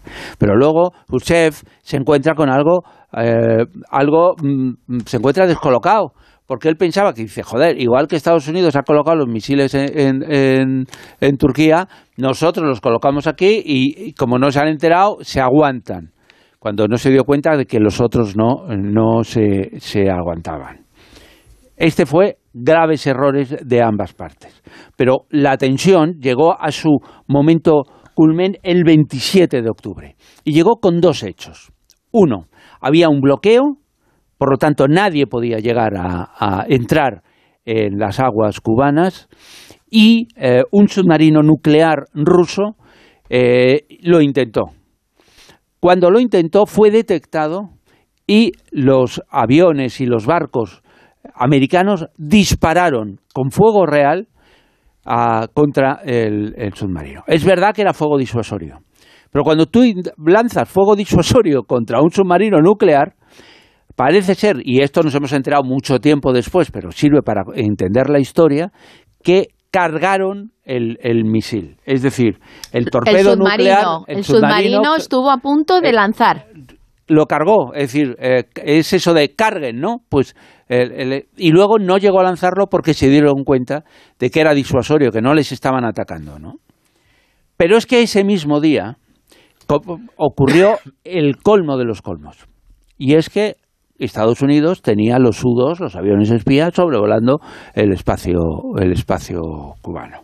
Ese día el avión lo pilotaba el mayor Anderson. Bueno, pues alguien que era el general que mandaba las tropas rusas en Cuba ordenó lanzarle un misil. Y adiós muy buenas el U-2 y adiós muy buenas el mayor Anderson. Con lo cual fue el primer eh, muerto. ¿Qué fue lo que pasó? Que la historia dice que Khrushchev había autorizado la legítima defensa. Pero no existe legítima defensa. Y esto fue una gran cagaden del general. No existe legítima defensa contra un avión espía porque no va eh, armado. Quiero decir. Pero al final, tanto Khrushchev como, mm, como eh, Kennedy se dieron cuenta de que la situación se les iba de las manos. Pero estamos ante dos personas, y esto es muy importante decirlo, que tenían verdadero terror al uso de las armas eh, nucleares. Verdadero terror. Y esto fue cuando ya llegamos al límite de que nos han destruido el avión, ¿qué va a pasar? ¿Qué va a pasar? Eh, Kennedy eh, le encargó eh, a su hermano Bob, a Robert Kennedy, eh, le encargó que se pusiera en contacto con el embajador soviético Anatoly Dobrinin y que hablaran para poner fin a la, a la O crisis. sea, dije, vamos a, a tomar un vodka y vamos a arreglar esto que no puede seguir así. Efectivamente, y lo arreglaron. Pero quiero hacer un matiz. Lo arreglaron de espaldas a Fidel Castro. Es decir, Fidel Castro no tuvo, eh, ¿cómo es? Arte ni parte en, en ese acuerdo. Fue Estados Unidos y Rusia, las dos grandes potencias, las que eh, llegaron a, a- a un acuerdo. ¿A qué acuerdo? Pues muy bien, yo me retiro, retiro mis misiles de Cuba, pero tú los retiras de, De Turquía. y te comprometes a no invadir eh, eh, Cuba. Posteriormente se supo que el 25 de octubre de 1962 Fidel Castro envió una carta a Khrushchev proponiéndole que si Cuba era invadida por Estados Unidos, utilizara inmediatamente eh, los, mis- los misiles nucleares contra Estados Unidos y no esperara que fueran los Estados Unidos los que los pudieran hacer. Esta carta, que, que obviamente eh, estaba, estaba en, un, en un conflicto, obviamente, por suerte, cruzó los dedos, nunca se llegó a, nunca llegaron a hacerle caso. ¿Qué historia? La historia de lo que había detrás de la guerra, bueno, no fue guerra, de la crisis, de los misiles en Cuba, el conflicto nuclear, el armado que no llegó a producirse, pero estuvo a punto entre Estados Unidos y la Unión Soviética. Ha sido el tema, es el tema de materia reservada de esta noche. Fernando, gracias. Un abrazo hasta el sábado. Esperemos que no vuelva a repetirse ahora con Ucrania y No, no, Rusia. no, no, esperemos que no. que no. En Onda Cero, La Rosa de los Vientos. Turn it up so I can feel it. Turn it up so I can be near it. Más pistas y datos eh, para conocer al personaje oculto de esta noche. Recordamos que tenemos un dibujo clásico animado de la factoría Disney que además tuvo más éxito en Europa que en Estados Unidos, en concreto en Italia. Y aquí va la segunda pista de qué personaje se trata. Si en las películas de animación tuvo varias parejas, de Clarabel la vaca, de Osvaldo el conejo o de Horacio el Caballo. Tenéis que participar en Twitter con almohadilla rosavientos y decirnos vuestra opción. ¿Es la vaca? ¿Es el conejo? ¿Es el caballo?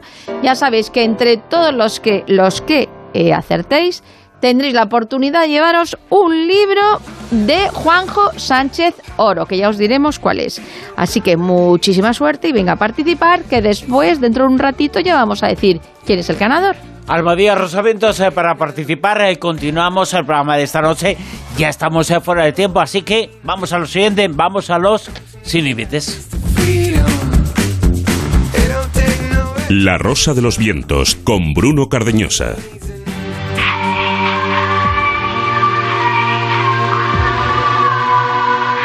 Sin límites.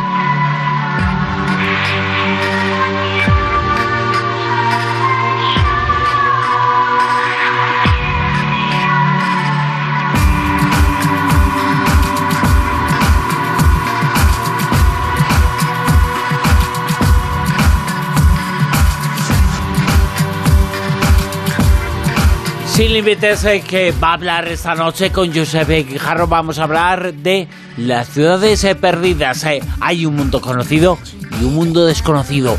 Un mundo que está bajo las aguas en algunas ocasiones.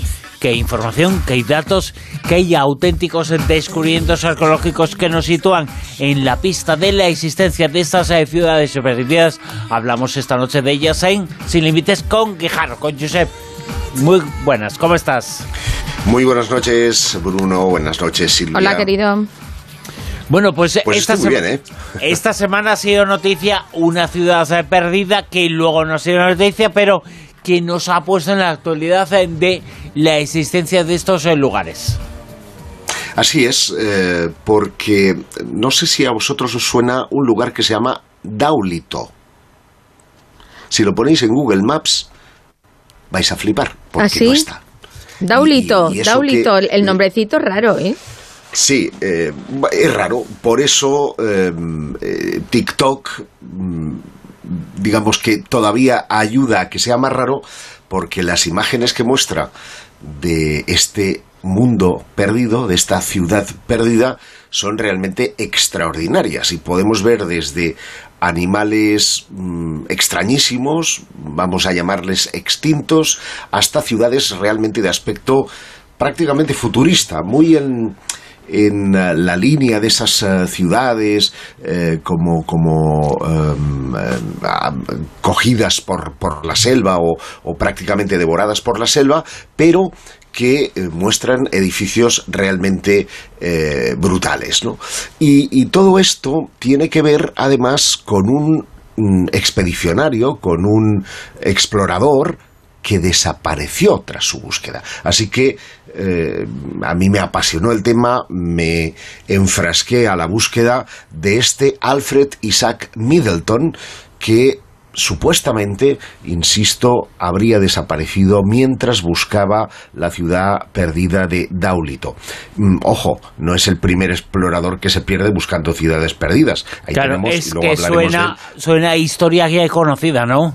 Claro, Porque eh, hay una bastante parecida que es eh, mucho más real, que es eh, las crónicas de Cacor, un buscador de ciudades perdidas que desapareció y no se ha vuelto a saber de él cuando estaba buscando una de esas ciudades. El caso de Acacor es, Exacto.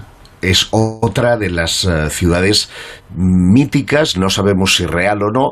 Todo parte del año 1972, el 3 de marzo de ese año, un periodista alemán eh, que era corresponsal en Brasil de, de una emisora de televisión, se llamaba él Karl Brugger, encontró en una, vamos a llamarle sórdida taberna de Manaus, que se llamaba Las Grasas Adeus, a un indio que tenía un nombre que a mí me quedaría grabado a fuego, porque la historia es apasionante, ¿no? Tatunka Nara.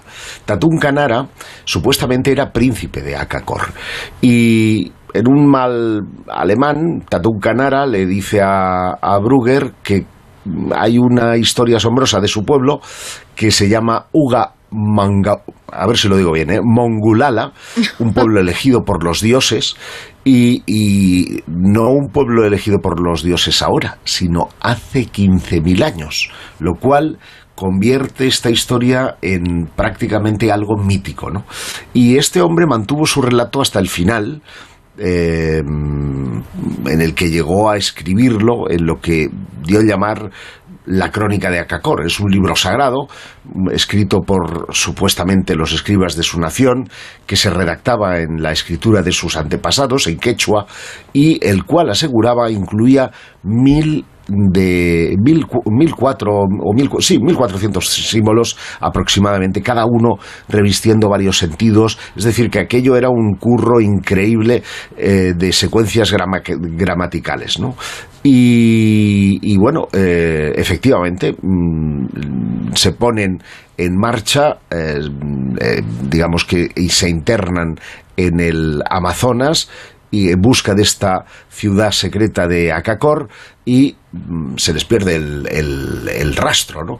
Con lo cual es una historia eh, fantástica que siempre ha quedado entre el mito y, o la leyenda y la realidad, porque en los años 90 hubo quien dijo, Andreas Faber-Kaiser estuvo investigando mucho acerca de este asunto porque quedó fascinado y él llegó a rastrear pensando que se trataba eh, finalmente de un eh, relato de ficción, pues que cogiendo un poco el espíritu de aquellos exploradores eh, decimonónicos, como este eh, hombre del que antes os hablaba, de este Middleton, pues se habría perdido buscando pues su sueño romántico, no su ciudad perdida. Pero es este que hombre, dicho. este Sí, hombre existió de verdad. Tatún Canaru, eh, Manu No, no, no, no, eh, Middleton. Claro, esta es la historia eh, que, que yo creo nos tiene que servir un poco de lección a todos, sobre todo los que estamos tanto en las redes sociales y nos dejamos llevar muchas veces por el, por el sentimiento. Porque a mí me llamó la atención que una historia tan fascinante como la de un descubridor decimonónico que se pierde en la, en la selva en busca de una ciudad eh, perdida y que, y que además eh, eh, dentro de la historia hay personajes tan importantes como Sir Arthur Conan Doyle, por ejemplo, Ujú. o, o- o su o su o, su ayudante, este em, que, que además la única referencia que yo he encontrado real a la ciudad eh, perdida de Daulito está en un libro de 1881 que se llama El cofre perdido de un tal Boygisbey y que incorpora la única ilustración de verdad. Eh, todo lo demás, eh, todas estas fotografías, alguna he colgado ya en Twitter para que puedan nuestros oyentes hacernos una idea, pues tiene un misterio digamos más eh, eh, eh, digamos más, trivial y me voy a explicar resulta que lo primero que a mí me llama la atención es que hay una diversidad eh, mm, gráfica brutal y si este hombre se perdió cómo demonios llega esta, estas fotografías a, a la opinión pública. Bueno, la, la historia nos remite a un ejemplar de la revista Smithsonian, que no he logrado encontrar, según la cual habría dado con un antiguo informe nada menos que de un ex asistente de Sir Arthur Conan Doyle que se llamaba John Morris. Este tenía una colección de documentos que pertenecían a Alfred Isaac Middleton y uno de ellos es el que cuenta esa historia, que en 1901 se habría ido a Sumatra y que eh, siguiendo eh, las pistas, un poco como la crónica de Acacor, ¿eh? en base a comentarios de bares, uno que le lleva a- al, interior de la selva, en la selva pues se encuentra con una serie de bosquimanos que eh, al final le llevarán más adelante y encuentra un cofre lleno de oro, así como algunas estatuas que él cree remiten a la antigua Atlántida. Y aquí, bueno, claro, todo esto es fantástico, ¿no?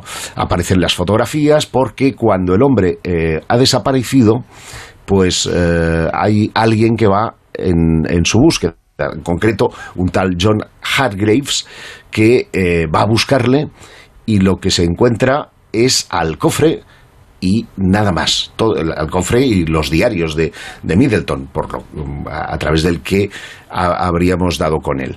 Pero fíjate qué curioso, porque no lo encuentra en Sumatra, sino que todo esto ocurre en el sudeste de China, en un lugar que se llama Xianjiang, porque hay un lago, el Lop Nur, que es el que supuestamente evoca al de la leyenda del libro de 1881.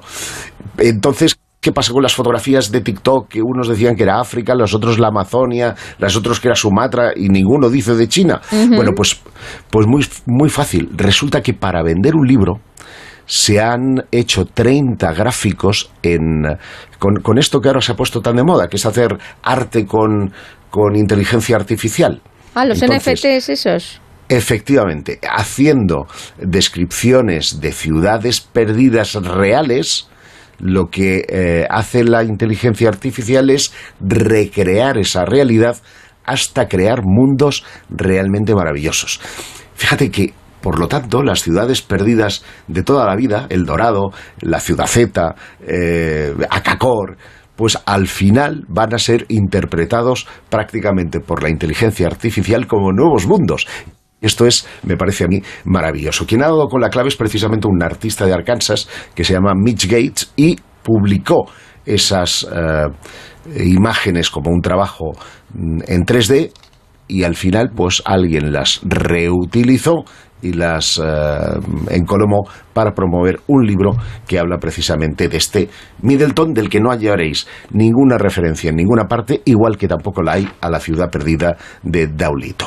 Igual que si la hay, de todas formas, eh, nos has comentado una serie de datos y hay mucha información que nos hace pensar que hay algo de cierto en la historia de Corre que nos has comprado, que nos has eh, contado también parece que hay algo de cierto en esta historia de otra ciudad perdida, la ciudad llamada Ciudad Z.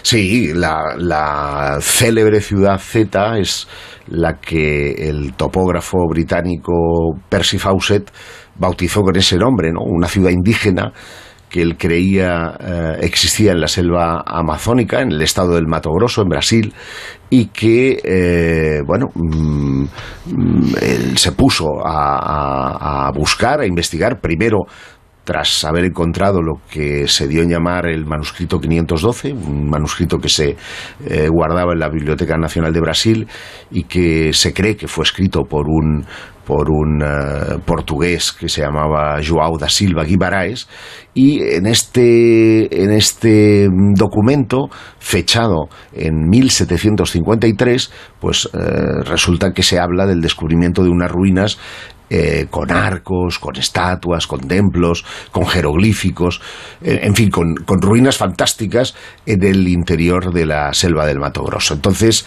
ahí es cuando, cuando este Fawcett mm, queda prendado de esta historia y, se interna en la, en la selva en su búsqueda. De Fawcett, que este sí existió realmente.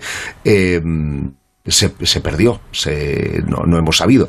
Hay leyendas quienes dicen que la encontró, que se, que se quedó allí con, con las eh, personas, con los guardianes de esa ciudad, otros que realmente acabó presa de los caníbales, en fin, hay mil eh, historias relativas precisamente a, a Fawcett eh, a, su, a su desaparición en la jungla del eh, Mato Grosso. E insisto, los investigadores creen que pudo haber sido influido en su pensamiento por una información obtenida de los indígenas de un sitio real arqueológico que se llama uh, a ver si lo digo bien, eh, que está muy cerca de la cabecera de un, de un río y que, eh, bueno, mm, allí pues eh, habría perecido porque las, las, condiciones no son precisamente las mejores del mundo y más en 1920 que es cuando Fawcett pone en marcha esa expedición personal para encontrar la ciudad y que eh, además ya se fue con fiebre, que tenía ahí un problemas de salud que podían haberse visto acuciados precisamente pues desde la malaria a mil enfermedades enfermedades que la selva nos puede regalar. Esto es lo que nos ha llegado de gente que, pues, ha escrito sobre ellos, que han estado investigando, que han estado explorando y que han desaparecido. Pero ¿cuántos otros, no que no sepamos absolutamente nada, que, que, también se hayan internado siguiendo alguna leyenda, alguna historia, porque no es la primera ni la última vez que los nativos hartos de tanto occidental queriendo encontrar ciudades perdidas y tesoros, pues también han lanzado sus fake news para ver eh, dónde terminaban y luego ha pasado lo que ha pasado. Supuesto. Un- una buena forma de evitar que los eh, curiosos se acerquen es sembrar el miedo. Y esto ha sido así desde la noche de los tiempos, ¿no? Muchos mitos, muchos monstruos eh, se han creado precisamente para inculcar el miedo y evitar que las mm, determinadas personas sobrepasaran unos determinados eh, límites. Pero también es cierto que en la medida en la que la tecnología eh, y la modernidad ha llegado al mundo de la exploración, pues es más difícil verse sorprendido Mm. por, por eh, relatos de, de este tipo. A pesar de eso, y aquí en La Rosa de los Vientos hemos dado buenas muestras en, en las tertulias muchas veces, en muchas noticias eh, que hemos eh, hecho públicas, de- por ejemplo con el LIDAR, ¿no? ese sistema de infrarrojos que permite prácticamente ver qué hay debajo de, de la tupida eh, manta verde de árboles de la Amazonia y están descubriéndose, por ejemplo, pues eh, ruinas arqueológicas. Otra cosa es después poder llegar hasta ellas. Y, y- claro, fíjate, 2022, hace pocos meses hablaba con con Diego Cortijo, que como sabéis ha estado detrás de, de- de- de la- el mítico dorado, ¿no? de ese, de ese Paititi, y él hizo una, ex- eh, una exploración muy profunda en la selva que le duró muchos años. Y Seguramente el Dorado es la ciudad eh, perdida por excelencia porque ha pasado del mito a, a- bueno a que todo el mundo estuviera hablando del Dorado, a que se había, hubiera hablado de ese tema, que había mucha información. Los españoles que llegaron a América lo buscaron porque parece que por lo menos los testimonios nativos indicaban que era absolutamente real que existiera el dorado, pero no lo acabaron encontrando, aparentemente. Claro, y, y- y eso es lo fascinante, porque mm, nadie sabe realmente ni, ni cómo ni de dónde surge la leyenda en sí del, del propio Dorado, que ha llegado hasta nuestros días como una ciudad mítica, lo sabe todo el mundo, que han ido centenares de personas en su búsqueda también. Parece que los primeros conquistadores españoles pues eh, se sorprendieron al ver el uso que los nativos americanos daban al, al mineral del oro y aquello eh, por tratar la codicia, ¿no? por tratar de afanar eh, con la, la máxima riqueza de, de- de- estos indios, pues les preguntaban, y, bueno, ¿y esta- estas, estas cositas de dónde las sacas, ¿no? Como si fuera eh, como cuando nosotros vamos a una librería de viejo y hemos encontrado una de esas joyas incunables y dices, oye, por esta mierda libro que me, que me vas a cobrar, una- pues bueno, hacían, hacían lo mismo, ¿no? Exacto, ¿no? Y hasta que eh, realmente ellos les llevaban a minas y a sedimentos fluviales que tenían mucho oro y mucha plata. Es decir, que esto era real. Ahora, una ciudad como tal, em, que fuera el Dorado, bueno, se sabe que, por ejemplo, los, los muiscas, eh, o también llamados eh, chichas, o chipchas, para ser exactos, em, eran expertos en fundición de, de- de metales y específicamente en el altiplano colombiano, pues habían eh, fundido muchísimo, muchísimo oro. Ellos fueron sometidos por un conquistador que se llamaba Jiménez de Quesada en 1538 y fueron ellos quienes les contaron la existencia de un cacique que gobernaba muy cerca de Bogotá y que tenía la costumbre de cubrir su cuerpo de oro. El tío estaba desnudo y se tomaba sus bañitos de oro durante los festivales y las celebraciones religiosas. Y tras esto, el, el- este cacique pues se metía en una laguna, se purificaba y sus seguidores le seguían ofreciendo presentes de todo tipo que se arrojaban a la, a la laguna. Bueno, muy probablemente esto sea el, eh, digamos el, el germen de lo que después conoceríamos, conoceríamos con el nombre del Dorado, Em, que no es en sí una ciudad, era el, el- lugar que los españoles creían eh, eh, moraba este cacique y poder arrebatarle tanto las minas como los oros que tiraban al lago, pero nunca se ha encontrado, ¿no? Y, y de ahí que reciba incluso muchos nombres, algunos lo conocen como Paititi, otros como El Dorado, en fin, eh, lo que sí se sabe es que o podría estar en, en Bogotá, si es que existió eh, ese dorado, y que pudo extenderse por regiones como el Amazonas o el río Orinoco y que ah, ahí es donde empezarían a fraguarse muchas de estas leyendas y por lo tanto encontramos el dorado en muchos de esos países que hoy eh, son países eh, de habla ah, hispana, eh, latinoamericana.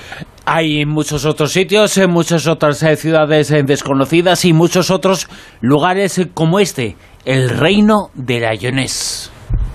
Sí, y este, este sí que mm, existen referencias, em, digamos, escritas mm, reales, ¿no? El caso de Lyoness es una ciudad hundida que aparece eh, por primera vez en un libro que se llama La muerte de Arturo del año 1485 y nada menos que quien lo escribe es Thomas Mallory. Igual no suena, pero es uno de los que versiona las eh, em, lo diré, eh, a ver si me viene a la cabeza, el, em, el grial, o sea, los, los relatos, los cánticos sobre el grial. Y, y en este libro eh, de la muerte de Arturo, por el nombre es fácil deducirlo, de lo que se habla es del auge y de la caída del rey de los caballeros de la mesa redonda. Bueno, pues Lyoness sería la tierra natal de Tristán, un caballero de las cruzadas, protagonista de una dramática historia de amor y de adulterio, que mm, eh, bueno eh, es el responsable o, o- nace de esa, de esa ciudad que también es mencionada prácticamente un siglo después por un libro topográfico de William Camden, con lo cual ya no estamos hablando de una fábula, ya no estamos hablando de un, mibo- de un mito, sino de un reino que probablemente se hundió bajo el océano y que incluso los marineros sabían y señalaban con esos monstruos de los mapas. ¿eh? No es que eh, eh, existieran tales monstruos, sino que, como decíamos antes,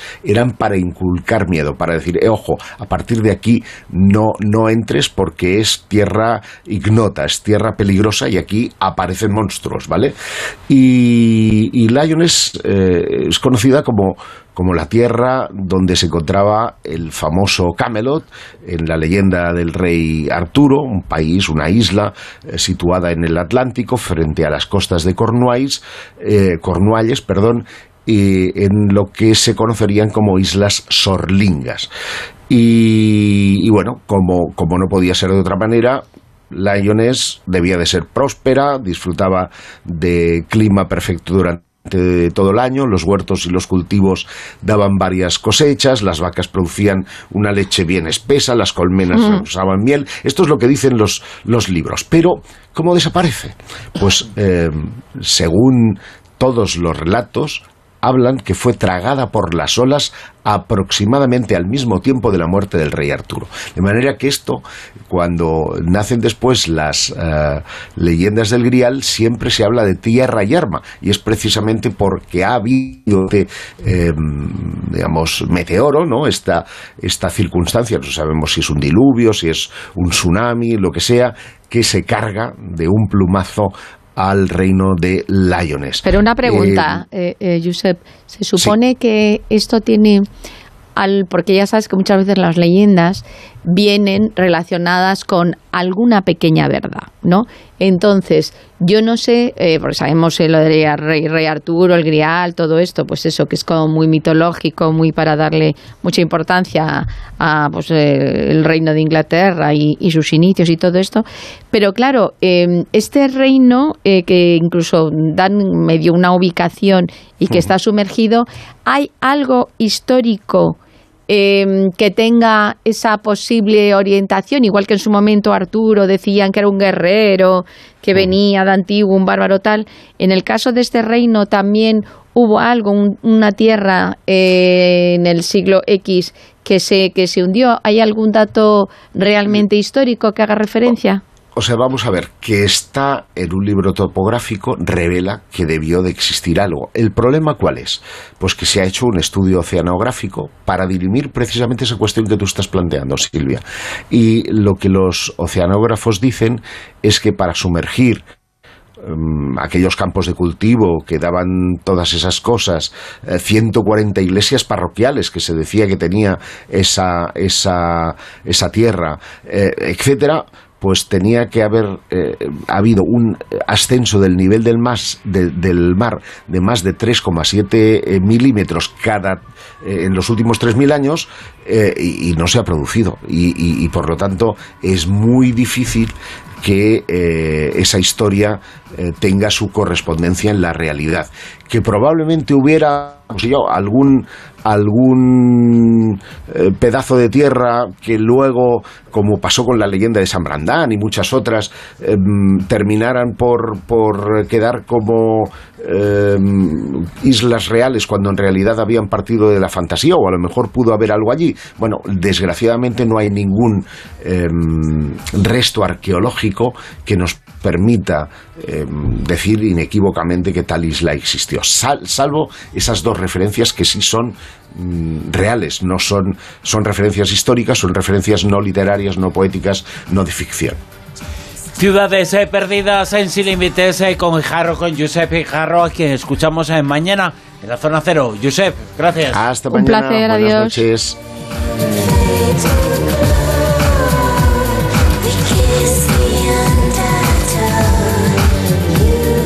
En Onda Cero, La Rosa de los Vientos. Our whole universe was in a hot, dense state that nearly 14 billion years ago expansion started. Wait, the earth began to cool, the autotrophs began to drool, Neanderthals developed tools, we built a wall. We built the pyramids, math, science, history, unraveling the mystery that all started with a big bang. Brilliant. Big Bang Mado. Hoy Mado Martínez eh, nos va a presentar y nos va a hablar de lo que es, lo que significa y lo que se puede hacer conociendo la cronoconciencia. ¿Eh? Mado Martínez, eh, muy buenas, ¿qué tal? Buenas noches, ¿os habéis quedado así como lo qué? Yo, yo entre lo de que somos un experimento de matriz y ahora la cronoconciencia y, y ya no sé ni, ni lo que soy. Sí, ¿Qué es sí, no, eso? es que es un Defínolo. neologismo, es un neologismo. Sí. sí, es una palabra nueva, un neologismo que algunos filósofos, antropólogos, ecólogos están usando para referirse a la autoconciencia histórica vital, que es la capacidad de vernos como resultado y a la vez como constructores de los sucesos colectivos encadenados en el tiempo. Y ser conscientes del momento presente es tan importante como ser conscientes de nuestro papel en el mundo, de darnos cuenta de la relación en nuestras acciones individuales, las colectivas. Es como darnos cuenta de que esta conciencia que tenemos es a la vez metaconciencia, porque nos permite darnos cuenta de que somos conscientes, de que podemos reflexionar sobre la conciencia, que existimos, que tenemos un pasado, un presente, un futuro, pero la cronoconciencia da un pasito más porque además nos permite conocer el contexto social y político en el que vivimos y vincularnos con el mismo. Por ejemplo, es el papel que tú tienes en este mundo, lo que tú has contribuido a este mundo, la huella que vas dejando, cómo lo vas transformando. Con lo cual aquello que paso- no nos dejan hacer sentir, ¿no? No, es que... O sea, la paso- cronoconciencia es enemiga del poderoso. Bueno, digamos que, que, que despierta un poco al hombre de a- a- al homo economicus de esta sociedad industrial capitalista del momento. El homus economicus. Y el, el- y el homus, y el homus falsificador que corrupto que, que se lleva la pasti, ese es un error de la cronoconciencia, porque yo no quiero formar parte de ese colectivo en el que están los usodichos. Mm, No, eh, pero, pero sí que es, eh, es un paso más allá y te permite darte cuenta de que tú eres algo más que un homus economicus, algo que tiene que rendir y producir y gastar y consumir en el momento presente del aquí y ahora, que hay algo más, ¿no? Que cada uno de tus actos, con cada palabra, formas parte de una humanidad, de, de- de tu familia, de tu vecindario, de tu pueblo, de tu país, de tu planeta, porque cada vez que reciclas o no reciclas, cada vez que eres amable o no lo eres, cada vez que votas o no votas, cambias o no cambias, coges el coche, el metro o la bicicleta, ayudas o no ayudas. Bueno, pues hagas lo que hagas, hagas lo que hagas, estás influyendo en el planeta, influimos en la vida de los demás, en la vida de los que van a venir mañana. Es decir, eh, practicando la con- cronoconciencia te das cuenta de que tus actos, por muy individuales que sean, son importantes en el colectivo. No valen las frases estas de, bueno, yo para qué voy a reciclar o ahorrar agua, si total lo que yo hago no sirve para nada, o yo soy un don nadie, o soy un cero a la izquierda, o me ningunean, aquí no pintamos nada, manda... No, no es cierto, no es cierto para nada. Y a los malotes, por ejemplo, eh, lo de la cronoconciencia les se la trae al pairo, claro. Bueno, los malotes también influyen en, en, esa, en esa cadena de sucesos. ¿no? Claro, la cronoconciencia es, construyen. es eh, neutra. eh, hay unos eh, eh, eh, para adelante, otros eh, para atrás. eh, y esa lucha de la cronoconciencia es el resultado, bueno, la vida, la sociedad, el mundo Claro. que tenemos, ¿no? Todos, absolutamente todos, influimos y formamos parte y construimos el, el- futuro de forma colectiva. Eh, yo creo que, que- aquí hay una palabra muy bonita que es la palabra de ética planetaria. eh, porque al final la cronoconciencia es ética planetaria, es conciencia de especie, un acto revolucionario y necesario, creo yo, en este mundo de narcisismo y egoísmo exacerbado del yo, yo, yo, yo, yo, que ahora parece que todo es sálvese quien pueda, mucha ciudadanía global, pero que nadie te lo ve la paz interior, aunque en el mundo se estén fraguando injusticias, ¿no? Que no quiero oír las noticias, que no sé qué, que, Hombre, la que paz todo el mundo interior disfrute- algunos lo, lo confunden, la paz interior con me importa un bledo lo que pasa en el mundo. Yo eh, vivo Sí. en mi paz interior y no me entero de nada, no me quiero enterar eh, de nada y no quiero saber absolutamente nada de lo que me rodea. La paz interior se ha convertido también en un no mirar a la realidad. Eso es como una burbuja, ¿no? Te metes en tu burbuja. Sí, hay gente que se mete en su burbuja de su paz interior, de que no quiere tal, de que no quiere cual, de que todo el mundo disfrute de su mundial, aunque hayan muerto cientos de personas construyendo los estadios y las mujeres de Qatar vivan en un estado de esclavitud, ¿no? Que- Pero eh, es obligado reconocernos como especie, ¿no? Y, y- y darnos cuenta de que realmente todo el mundo tiene, todo el mundo tiene, para bien o para mal, su papel en el mundo. Este concepto va ligado a otro concepto que es el de la topoconciencia, la conciencia del espacio. Es lo que permite al individuo tomar conciencia de su cuerpo y su lugar en el espacio. A mí lo de topo, lo de topo me suena un poco rarillo, ¿eh? Eso del topo. Topo viene de lugar. Ah, vale. Etimológicamente, no de topillos. Vale, vale. viene de lugar. Claro, porque desde el momento en el que hay caca de astronauta en la Luna y toneladas de basura espacial flotando alrededor de nuestro planeta, un asteroide desviado por nosotros, pues te das cuenta de que, de que oye, de Es que somos lo peor. reconociendo. Somos lo peor, peor, Mado. Si sí. todavía no hemos llegado a colonizar la luna, ya lo tenemos lleno de basura. Sí, sí, eh, correcto. Es que eh, somos lo peor. Y, y hay una estrecha vinculación entre los procesos sociales y naturales, una Es interdependencia que con el viene muy mal de este colonizar la luna cuando no hay gente a la que esclavizar.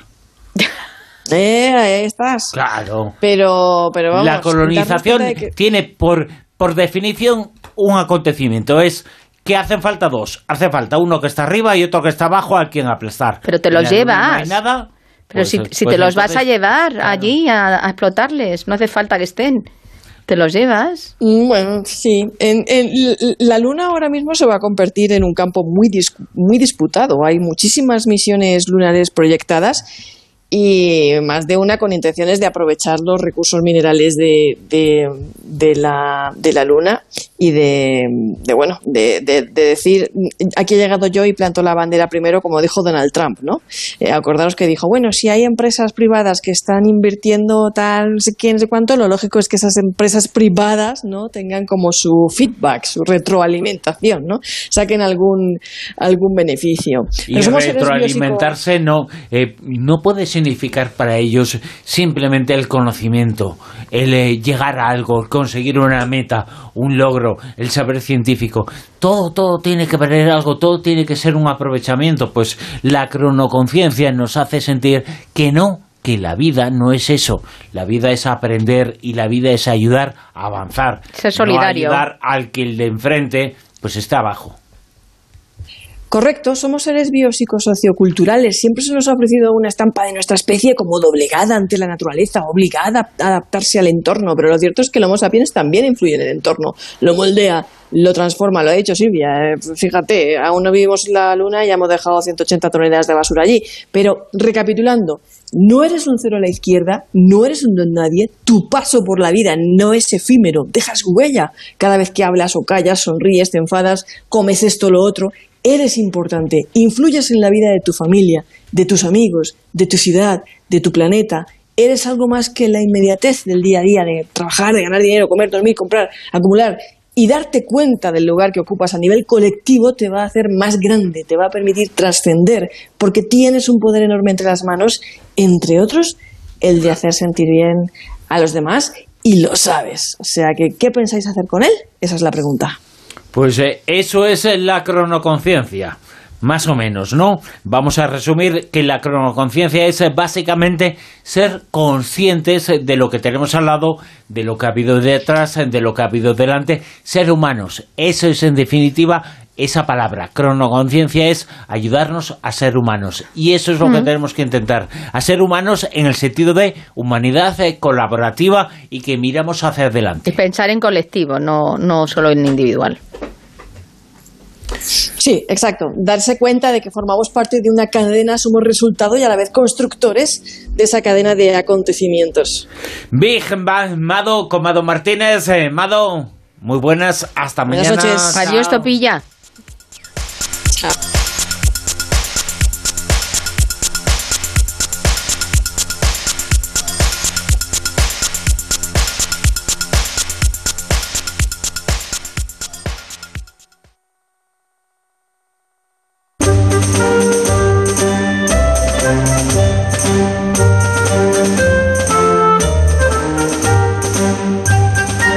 Faltan tres minutos eh, para llegar a las tres eh, de la madrugada. Muchas cosas todavía hasta las cuatro en Onda Cero, en la sintonía de La Rosa de los Vientos. eh, pero ahora os vamos a dar los últimos datos eh, para saber quién era el personaje oculto de esa noche, Silvia Casasola.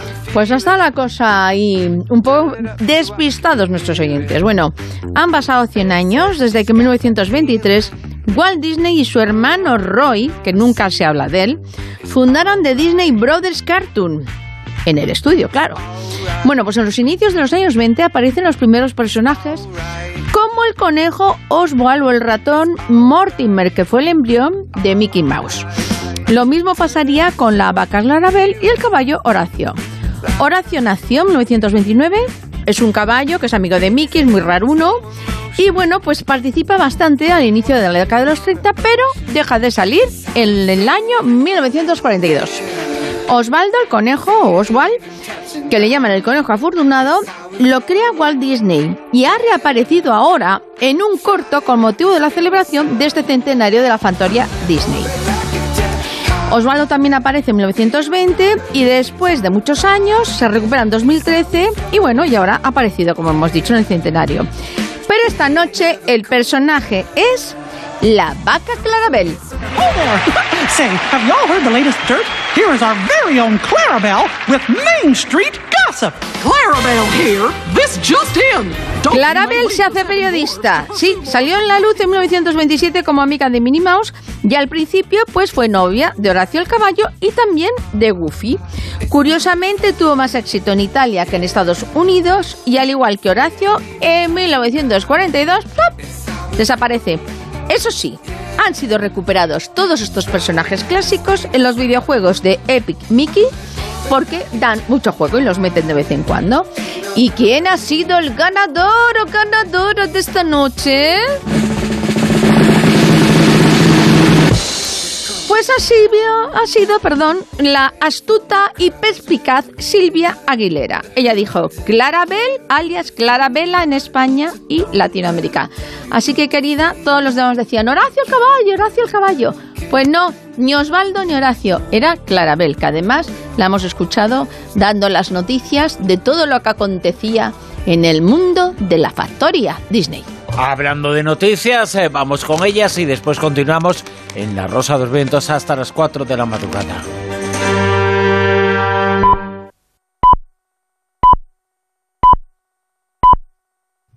Son las 3 de la madrugada, son las 2 de la madrugada en Canarias.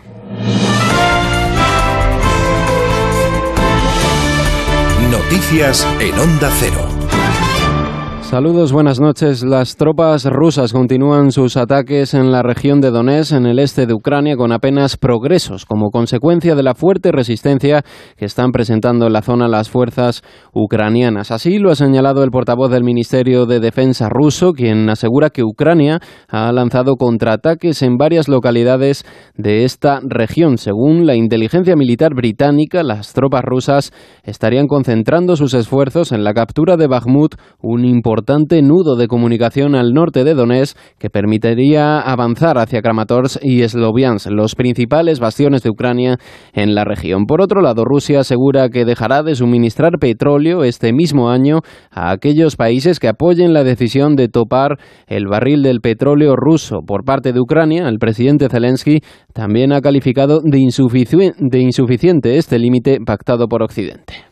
Con esta decisión, el presupuesto ruso recibirá alrededor de 100.000 millones de dólares por año. Este dinero se destinará no solo a la guerra y no solo al patrocinio de Rusia de otros regímenes y organizaciones terroristas diferentes. Este dinero también se destinará a una mayor desestabilización precisamente de aquellos países que ahora están tratando de evitar decisiones. En España, la ministra de Defensa pide que no se especule sobre los paquetes explosivos recibidos en los últimos días por miembros del gobierno, empresas y por parte de la Embajada de Ucrania. Margarita Robles confía en que se dará con los responsables cuanto antes. También ha querido mandar un mensaje al pueblo ucraniano después de su visita a Odessa el pasado jueves. Lo que yo he visto en Odessa, cómo se está ensañando con la población civil, en la situación en la que están de cortes de suministro, con el frío, sin electricidad, y que además ayer todavía hacía ostentación de estos ataques a los civiles, creo que es inaceptable.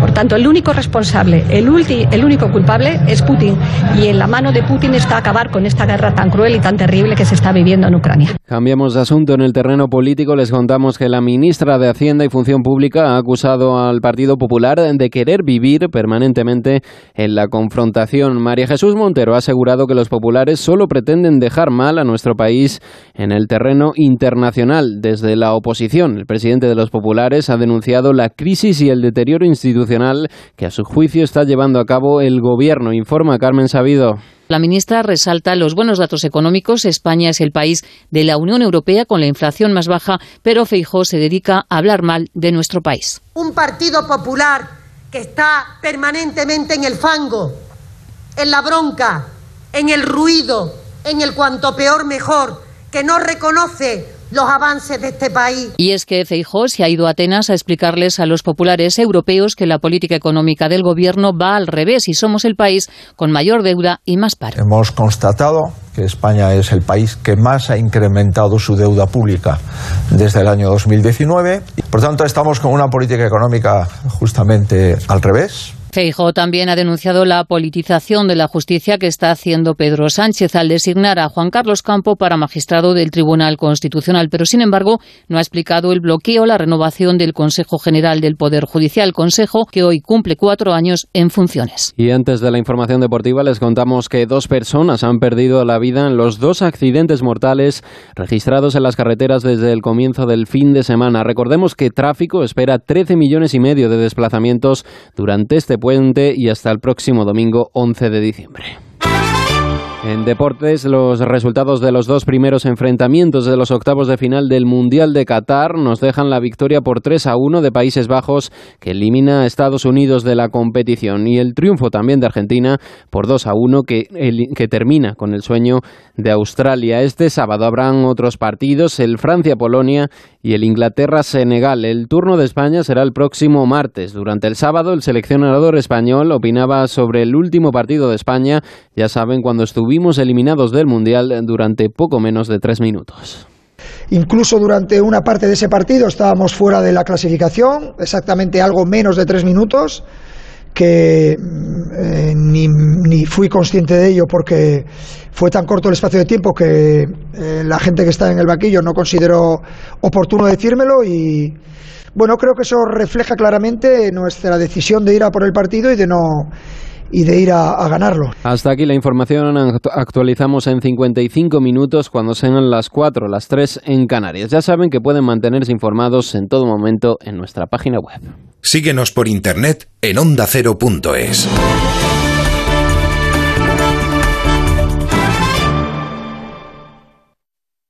Como el perro y el gato. Amor por los animales. Que sigamos intentando ayudar a los animales que no tienen que vivir en su entorno. Dejemos la vida salvaje tranquila. El mundo animal y sus curiosidades. La foca no tiene ni orejas ni bigotes largos. No, y el león sí. El león marino sí. Pues venga. Como el perro y el gato. Con Carlos Rodríguez. Este fin de semana, el domingo a las dos y media de la tarde. Y siempre que quieras, en la app y en la web de Onda Cero. Patrocinado por Menforsan. Los especialistas en cuidados, higiene y cosmética natural para las mascotas. Te mereces esta radio. Onda Cero. Tu radio.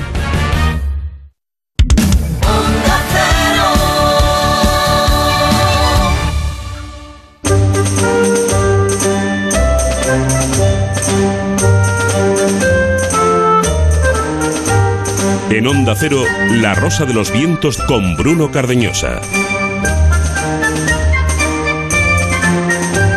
Y atención, estad eh, muy atentos eh, porque ahora vamos a tener una conversación con uno de los científicos, eh, neurocientíficos más importantes de nuestro país. Tenemos también a esta hora de programa. Si no me crees, compruébalo. Hablamos de curiosidades de los besos y también Callejón con José Manuel Esquivano.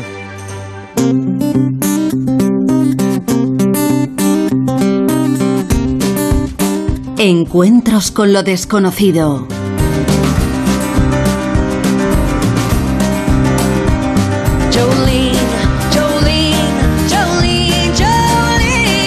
Un momento importantísimo en la historia de la investigación científica. Se encontraron en la Toli, en Tanzania, una serie de huellas que se dataron en 3,66 millones de ellos de antigüedad.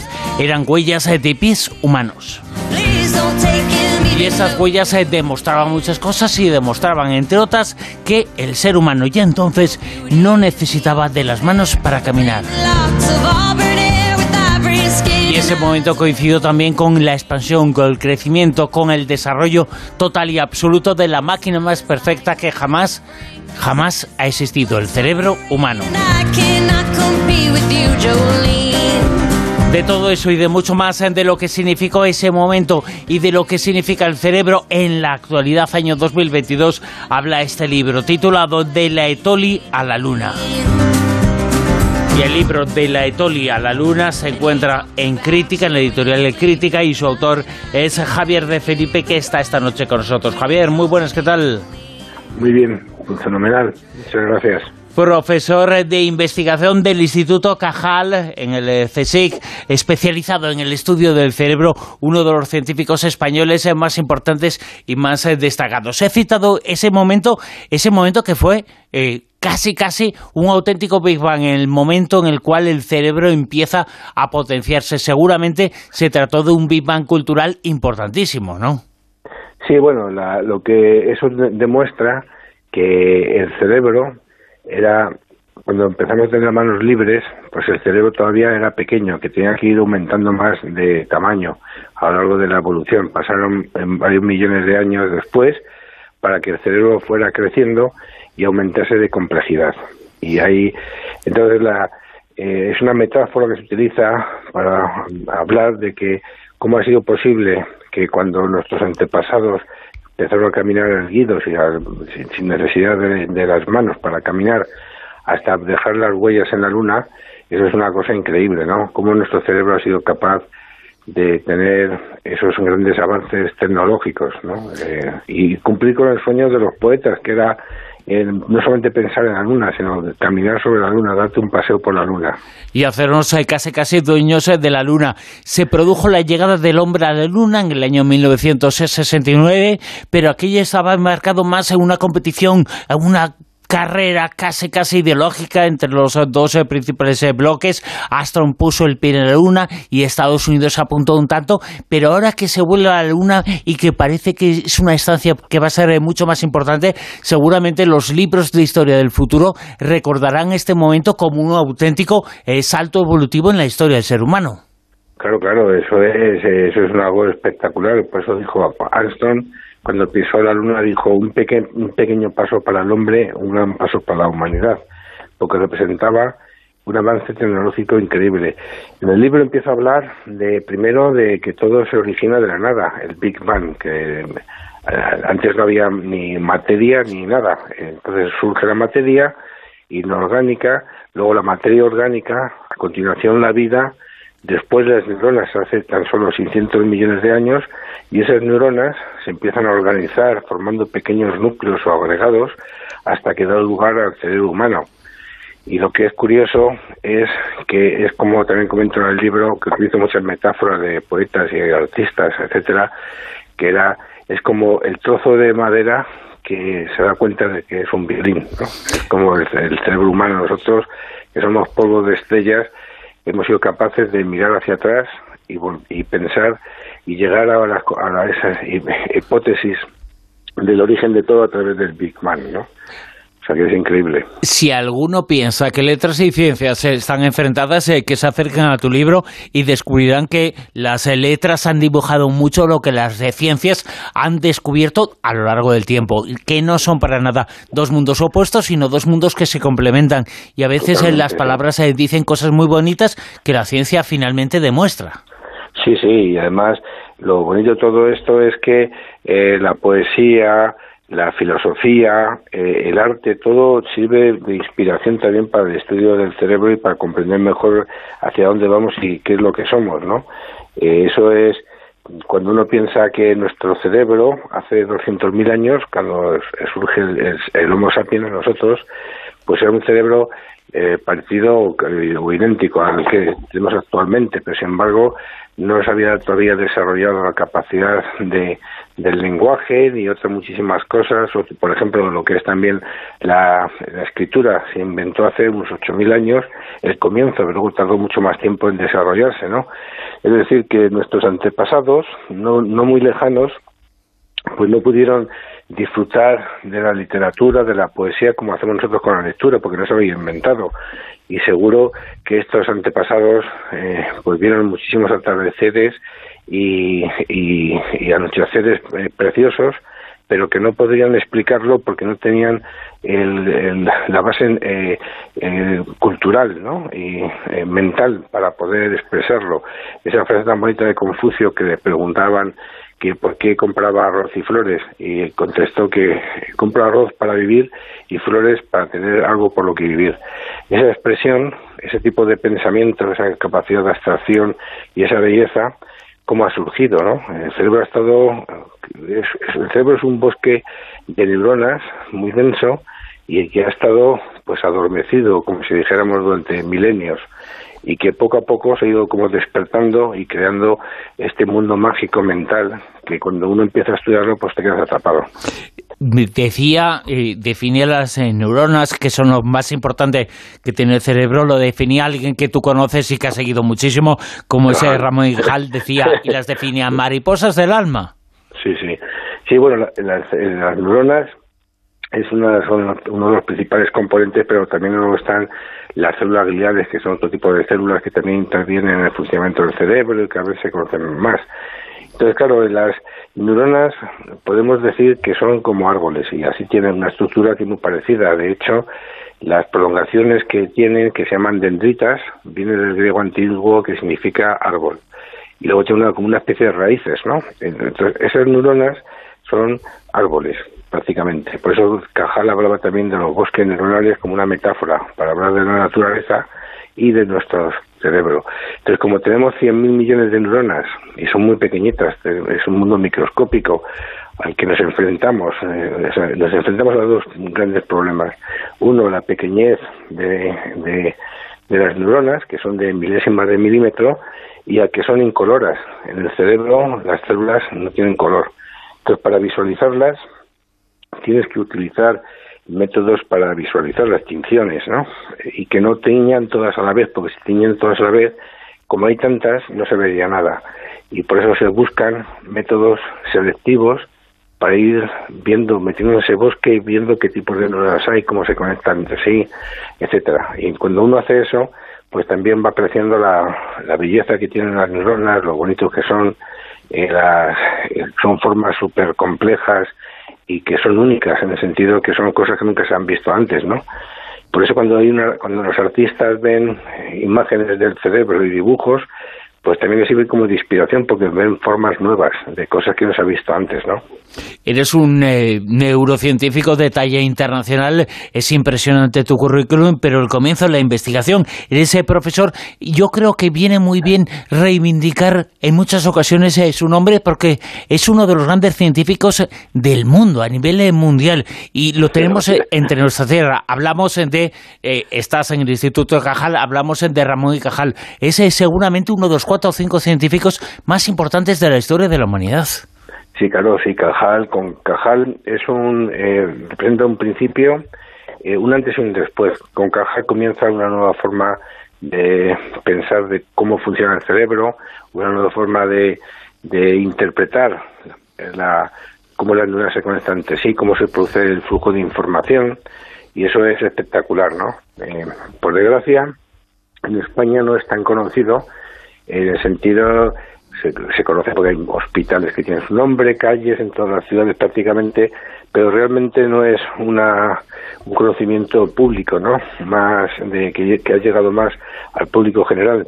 Y sin embargo, pues claro, Cajal es el, padre de la neurociencia moderna. Todo, ahora mismo el, estudio del cerebro es uno de los grandes eh, desafíos de la humanidad. Somos miles y miles de científicos, literalmente. En Estados Unidos hay unos, unas reuniones que se hacen anualmente, unos congresos, que se llama Society for Neuroscience, que son más de 40.000 científicos que, que atienden ese congreso cada año, pero solamente van una parte, pero luego están eh, otros miles de neurólogos, eh, eh, es decir, que es una, es somos un ejército y el padre de todo esto, de, el inicio de lo que conocemos ahora mismo y de la forma de pensar y todo eso es Cajal. O sea que es una es increíble, ¿no? Yo siempre he pensado en la figura de Ramón y Cajal, me viene la idea, las imágenes, eh, porque no es de hace tanto tiempo, evolutivamente hablando, pero eh, es un personaje que con un, un microscopio eh, de los, eh, bueno, casi casi diríamos de juguete, pero fue capaz de dibujar y de pensar absolutamente en todo. Había mucha observación por el microscopio, pero también observación del comportamiento. Había mucha observación en la figura de Ramón y Cajal que se convirtió con muy pocos elementos eh, que tenía a su disposición tecnológicos, se convirtió en alguien que revolucionó el mundo y que nos dijo, bueno, los seres humanos, los seres humanos estamos formados por 100.000 millones de, lo que dices tú, muchísimos eh, millones de neuronas que hacen en su combinación que eh, pensemos que prácticamente sea, sea eso, sea todo, sea, entre comillas, nuestra alma. Claro, no, el cerebro es la base de nuestra humanidad. Nosotros somos nuestro cerebro. Que de eso hablo también en el libro, ¿no? La falta de, de muchas veces que no meditamos, no, no, no pensamos que realmente todo lo que somos, nuestros pensamientos, nuestra historia, eh, nuestros deseos, etcétera, todos son productos de nuestro cerebro. Y no hay dos cerebros iguales, porque cada, nuestro cerebro es la historia de nuestra vida, desde que nacemos hasta que estamos en el momento actual el cerebro va cambiando las conexiones, se va almacenando información, eh, etcétera, ¿no? Y entonces eso va, te va haciendo ser único. Cada persona es un cerebro único. Dices en este trabajo que no debemos descartar que en el futuro, eh, gracias a los avances en de la tecnología y de otras en muchas cosas, en el futuro, a nivel cerebral, pueden incluso aparecer nuevos circuitos eh, que unan esas mariposas del alma. Claro, sí, ¿no? La, eh, de hecho, a lo largo de la evolución humana ha habido una evolución cultural muy, muy notable. Ahora mismo, cuando los niños que nacen ahora mismo, pues tienen la posibilidad de que donde pues se pueden hacer el, estudiar, el, tener eh, acceso a la cultura, eso hace que tengas un cerebro que sea distinto a otra persona que no tenga acceso a la cultura. Por eso se habla también que la, la neurociencia, el estudio del cerebro, será también un motor para cambiar la sociedad en un futuro muy lejano, cuando nos demos cuenta que nosotros somos nuestro cerebro y que la educación produce cambios muy importantes en la estructura de nuestro cerebro. El cerebro es dinámico. Cajal decía, eh, todo hombre puede ser escultor de su propio cerebro, para hacer énfasis en que era modificable, o sea, que no que las neuronas no forman conexiones de una forma fija, estable, que, se, que, no, que, no, que no se puede mover, inmutable, sino que también se pueden formar nuevas conexiones, pueden cambiar. Entonces, como son millones de neuronas las que hay, las posibilidades de cambiar las conexiones y volver a crear nuevos circuitos y nuevas eh, eh, facetas, pues es casi pues enorme, ¿no? Incluso eh, puede llegar a ser eh, posible este pensamiento que te, que te que digo y que no sé si es eh, auténtico o no, que el entorno cultural puede afectar mucho al desarrollo del cerebro, que cuando mejor sea nuestro contexto, mejor será nuestro interior. Bueno, no, no es que sea mejor o peor, o sea, pero hay estudios que indican que las personas que saben leer y escribir procesan la información de, una forma distinta de las personas que no saben leer y escribir. Y eso hay estudios muy, eh, vamos, científicos muy, muy bien eh, eh, estudiados y con mucho buen criterio y que así se demuestra. Y luego hay muchísimos de experimentación animal también, que los ambientes enriquecidos cambian el cerebro, etcétera.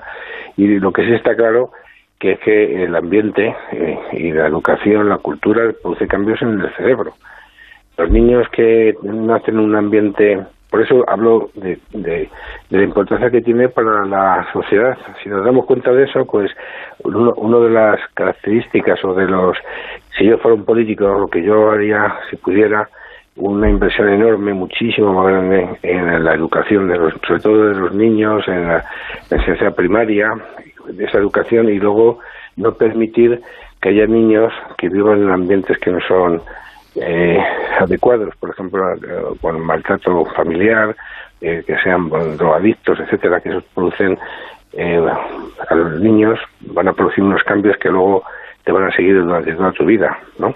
Sí, eso ya puede producir una serie de problemas eh, en vida y en un caso concreto imaginemos en toda una sociedad. Eh, con lo cual, yo no sé si en función de lo que dices y de lo que señalas, se puede pensar que eh, no es bueno para el desarrollo cultural y en definitiva para el desarrollo cerebral momentos en de tensión, de confrontación, de polarización, que el mundo tiene que ser mucho más suave, que tenemos que pensar las cosas para progresar, pero no, no enfrentar los pensamientos porque se estabilizan y se estancan.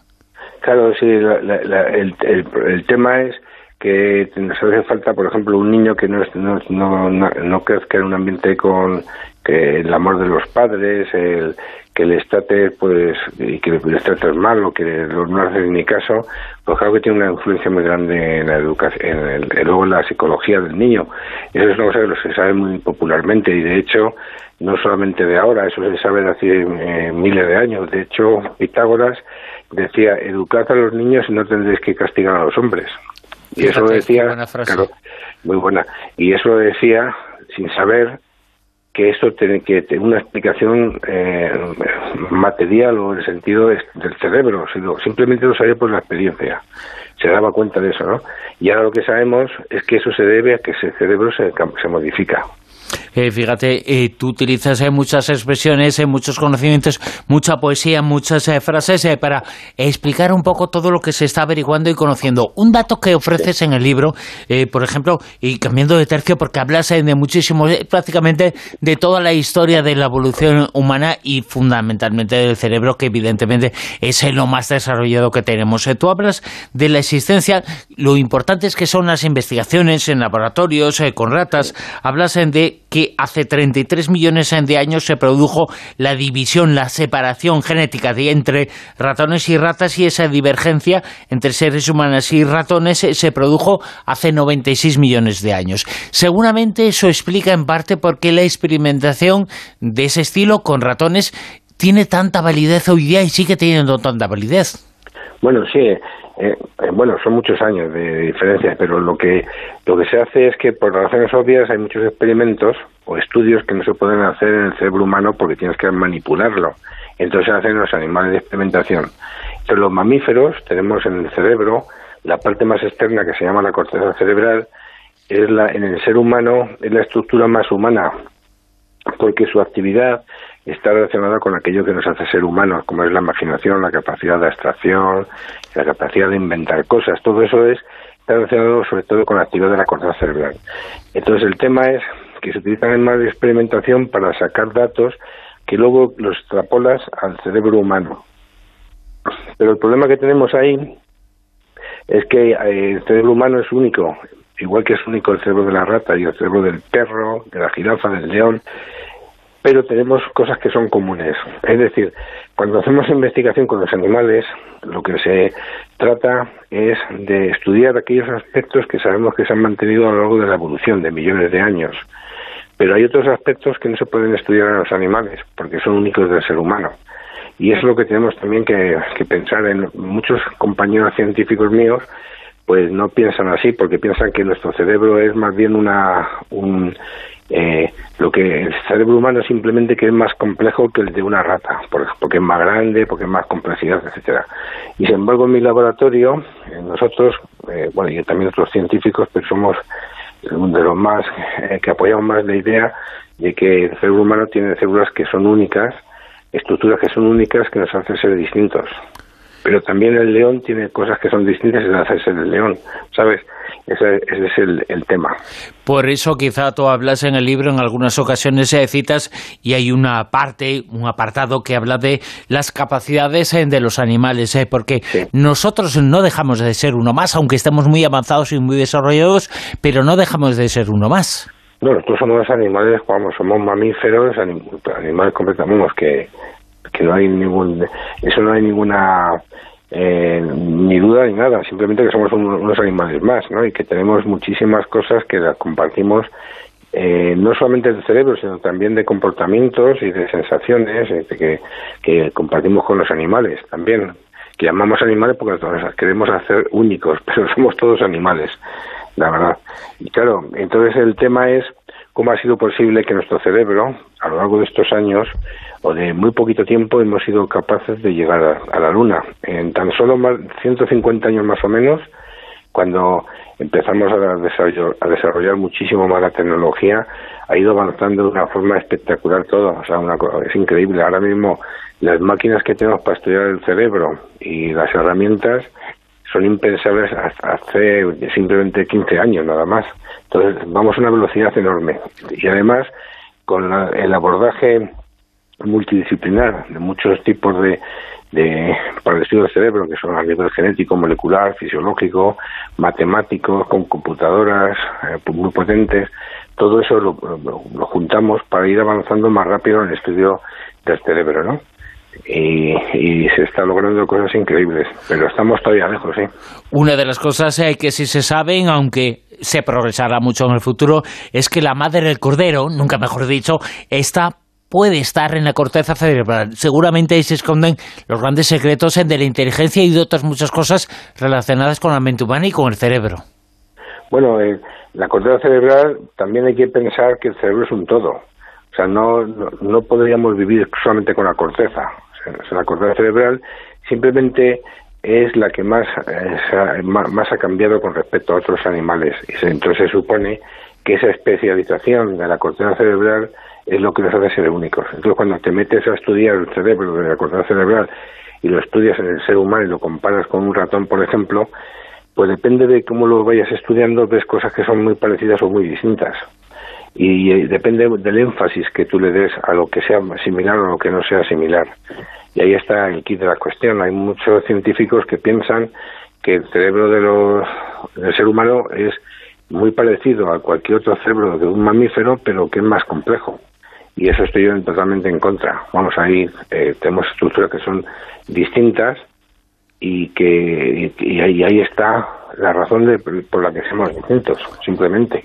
Y analizas un poco este asunto, pero siempre me ha parecido muy interesante el hecho de que cuando, por ejemplo, a raíz de una serie de problemas, epilepsia fundamentalmente, se producen una serie de extirpaciones, investigaciones eh, que, gracias a las cuales, bueno, pues se estirpa, se saca una parte del cerebro para que no se produzca ese cortocircuito que genera una serie de problemas. Pero, sin embargo, después, esas eh, personas que han perdido eh, sustancia gris o lo que sea, o cerebro, no tiene menos capacidades. ¿Cómo se explica eso?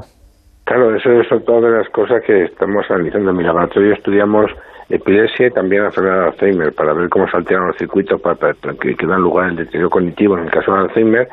Y en el caso de, epilepsia es estudiar cuáles son las alteraciones de los circuitos que dan lugar a los ataques epilépticos y por qué unos pacientes se pueden controlar con fármacos antiepilépticos o medicinas y otros, sin embargo, no se pueden controlar.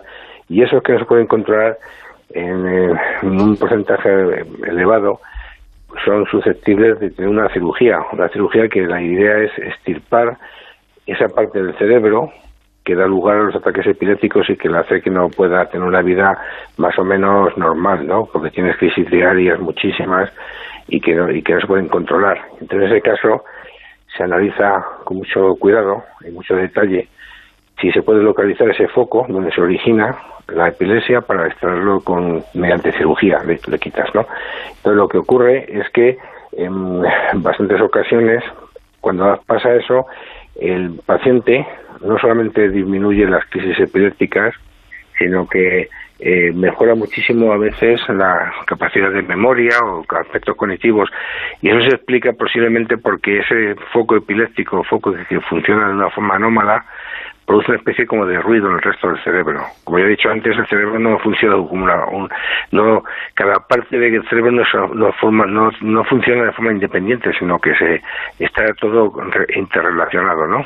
Entonces, si tienes un pequeño foco, una zona del cerebro que está dañada por lo que sea y produce una, una actividad anómala, eso lo que hace es meter como un ruido en el sistema. Y si lo quitas, pues como tenemos un cerebro que tiene muchísimas neuronas y que también es capaz de, de plasticidad, de adaptarse a las nuevas circunstancias, pues puede mejorar mm, el, su funcionamiento. Esa es la hipótesis que hay sobre eso, sí. Estaríamos horas y horas hablando contigo de diferentes asuntos eh, porque aparecen muchas eh, preguntas, eh, muchas incógnitas, muchos eh, temas. No quiero enrollarte mucho más, eh, pero me parece muy interesante una cosa, eh, citar algo que tú explicas en el trabajo y yo creo que también es importante que la gente lo sepa. La existencia de una relación entre el cerebro de arriba y el de abajo. Digamos que el cerebro, el que está en la mente, el que colocamos arriba, pero que también nuestro estómago es en parte un cerebro. Ah, bueno, sí, sí. Eh, de hecho, el sistema nervioso periférico del intestinal, que está en el intestino, por ejemplo, lo que llamamos vulgarmente las tripas, el estómago, todo eso, hay un sistema, una, un segundo cerebro se ha llamado durante hace muchísimo tiempo. Yo cuando empecé a estudiar en el Instituto Cajal empecé a estudiar el esófago, la inervación de las neuronas que hay en el esófago, que desde, desde la boca ya para abajo todo está lleno de neuronas. Y, hay uno, y ese sistema nervioso funciona prácticamente de forma independiente del cerebro, pero se comunican entre sí. Y ahora se, cada vez se está dando más énfasis a este cerebro, a este sistema nervioso periférico, o sea, de externo, o sea, de intestinal, porque durante muchos años ha visto que cuando una persona cambia, por ejemplo, de, alimentación, hay o sea, ocurren a veces cambios en el comportamiento, de, de depresión, cambios psicológicos, y eso nunca se relacionaba con la comida y con otros aspectos ¿no? de, la digestión. Y resulta, claro, que, que hay una comunicación cerebro-intestino eh, en ambas direcciones, y todo eso tiene una influencia que ahora mismo se está investigando porque pues, se piensa también que el, origen de algunas enfermedades del cerebro podrían ser originadas en el intestino, ¿no? De, de, sustancias o mensajes que se van mandando hacia el cerebro y que producen cambios en nuestro cerebro. Eso es una, pero vamos, que eso es una, el estudio del sistema nervioso periférico, periférico o sea, del, del intestino se empezó a estudiar en los tiempos de Cajal también, y también Cajal los estudió y, se le daba muchísima importancia desde entonces. Lo que pasa es que ahora se ha vuelto a descubrir un poco la rueda realmente, pero es así, sí. Esa información, ese dato eh, está en este libro fantástico, está en crítica, es eh, de la Etoli a la Luna, su autor eh, Javier de Felipe, que ha estado esta noche con nosotros. Una última cuestión, Javier, es que ha apuntado una serie de cosas, una serie de conceptos que utilizas y que sacas en tu libro y me parece muy importante. Muy importante para que se diga como mensaje y que la gente lo tenga que es eh, una expresión, dos son dos palabras y que me parecen fundamentales, fundamentales para desarrollar la vida y el cerebro de cada uno. Es la utilización de lo que tú dices en el libro, el placer intelectual. Efectivamente, sí. Eso es algo que si aprendemos a utilizarlo con la lectura, con la música, con otras muchas actividades que produce un, un placer mental, vamos, que, que es un, eh, el escuchar la música. Si te gusta la música clásica, la música, el rock, cualquier tipo de música, el jazz, puedes tener, disfrutar, aprender a disfrutar de nuestro cerebro, porque estimula zonas que están relacionadas con el placer, ¿no? La el, leer es otro placer. Y si eso llega a la, a la población general también, que muchas veces estás, estás como eh, que no te encuentras muy bien, pero si empiezas a sacar provecho, a disfrutar de, esas, de esos placeres intelectuales, pues al final tienes una vida mucho más, eres más feliz, claro. Y a nosotros nos ha hecho más eh, feliz eh, leerte y leer este trabajo y este libro que recomendamos muchísimo a la gente. De la Etoli a la Luna, su autor, eh, insistimos, Javier de Felipe, que ha estado esta noche con nosotros. Javier, mil gracias. Muchas gracias a vosotros. Un placer. Como decía Gustavo Adolfo Becker, por una mirada, un mundo. Por una sonrisa, un cielo. Por un beso, yo no sé qué te diera por un beso. Y de eso vamos a hablar hoy, de curiosidades relacionadas con los besos que quizá no sabías. Todo avalado, eso sí, por sesudos expertos y rigurosas investigaciones. Y como te digo siempre, Si no me crees, compruébalo. ¿sabías que hay una ciencia que estudia el beso que se llama filematología? Y aunque existen muchos tipos de besos, los que damos a nuestra familia, mascotas, amigos o incluso besos a objetos queridos, yo me voy a centrar en los besos a nuestras parejas y cómo nos afecta y les afecta física y psíquicamente. Qué pareja más especial. Cuando te dan un beso, tu cerebro se revoluciona. Se activa conectando un montón de neurotransmisores que empiezan a reaccionar. Y si la química funciona, el beso prende la chispa del volcán y este, en vez de soltar lava, suelta dopamina, que es la hormona del placer y la felicidad. Pero también suelta otras hormonas como la epinefrina, la norepinefrina, la endorfina y la oxitocina. Sí, sí. Y atento a esta última, la oxitocina, pues es la hormona vinculada al apego y la responsable de las relaciones a largo plazo. Pero además, esta hormona funciona como antidepresivo y antiestrés natural. Fíjate qué maravilla. Y esto es muy importante porque, según los expertos, un beso utiliza 5 de los 12 nervios craneales. Total, nada. Me encanta. Y físicamente los besos también pueden producir cambios. Por ejemplo, ¿sabes por qué los labios tienen ese colorcito rosado?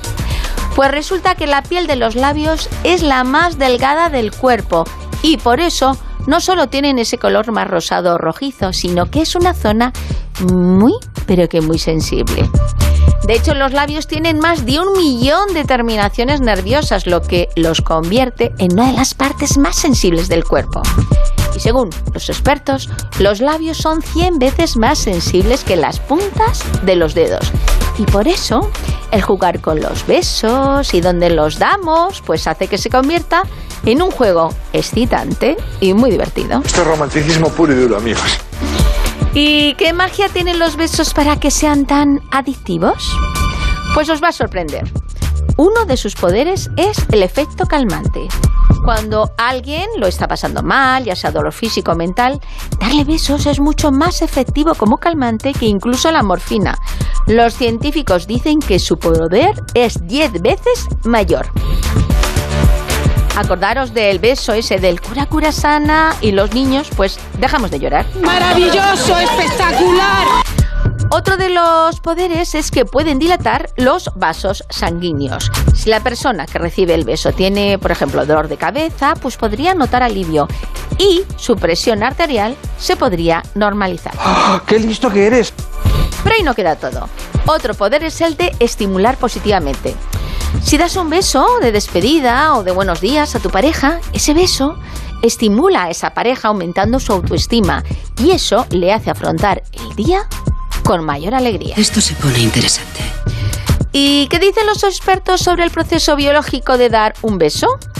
Pues la Asociación Americana para el Avance de la Ciencia en Chicago informa que dar un beso reduce los niveles de cortisol y eso consigue disminuir el estrés y la ansiedad y además refuerza el sistema inmunológico.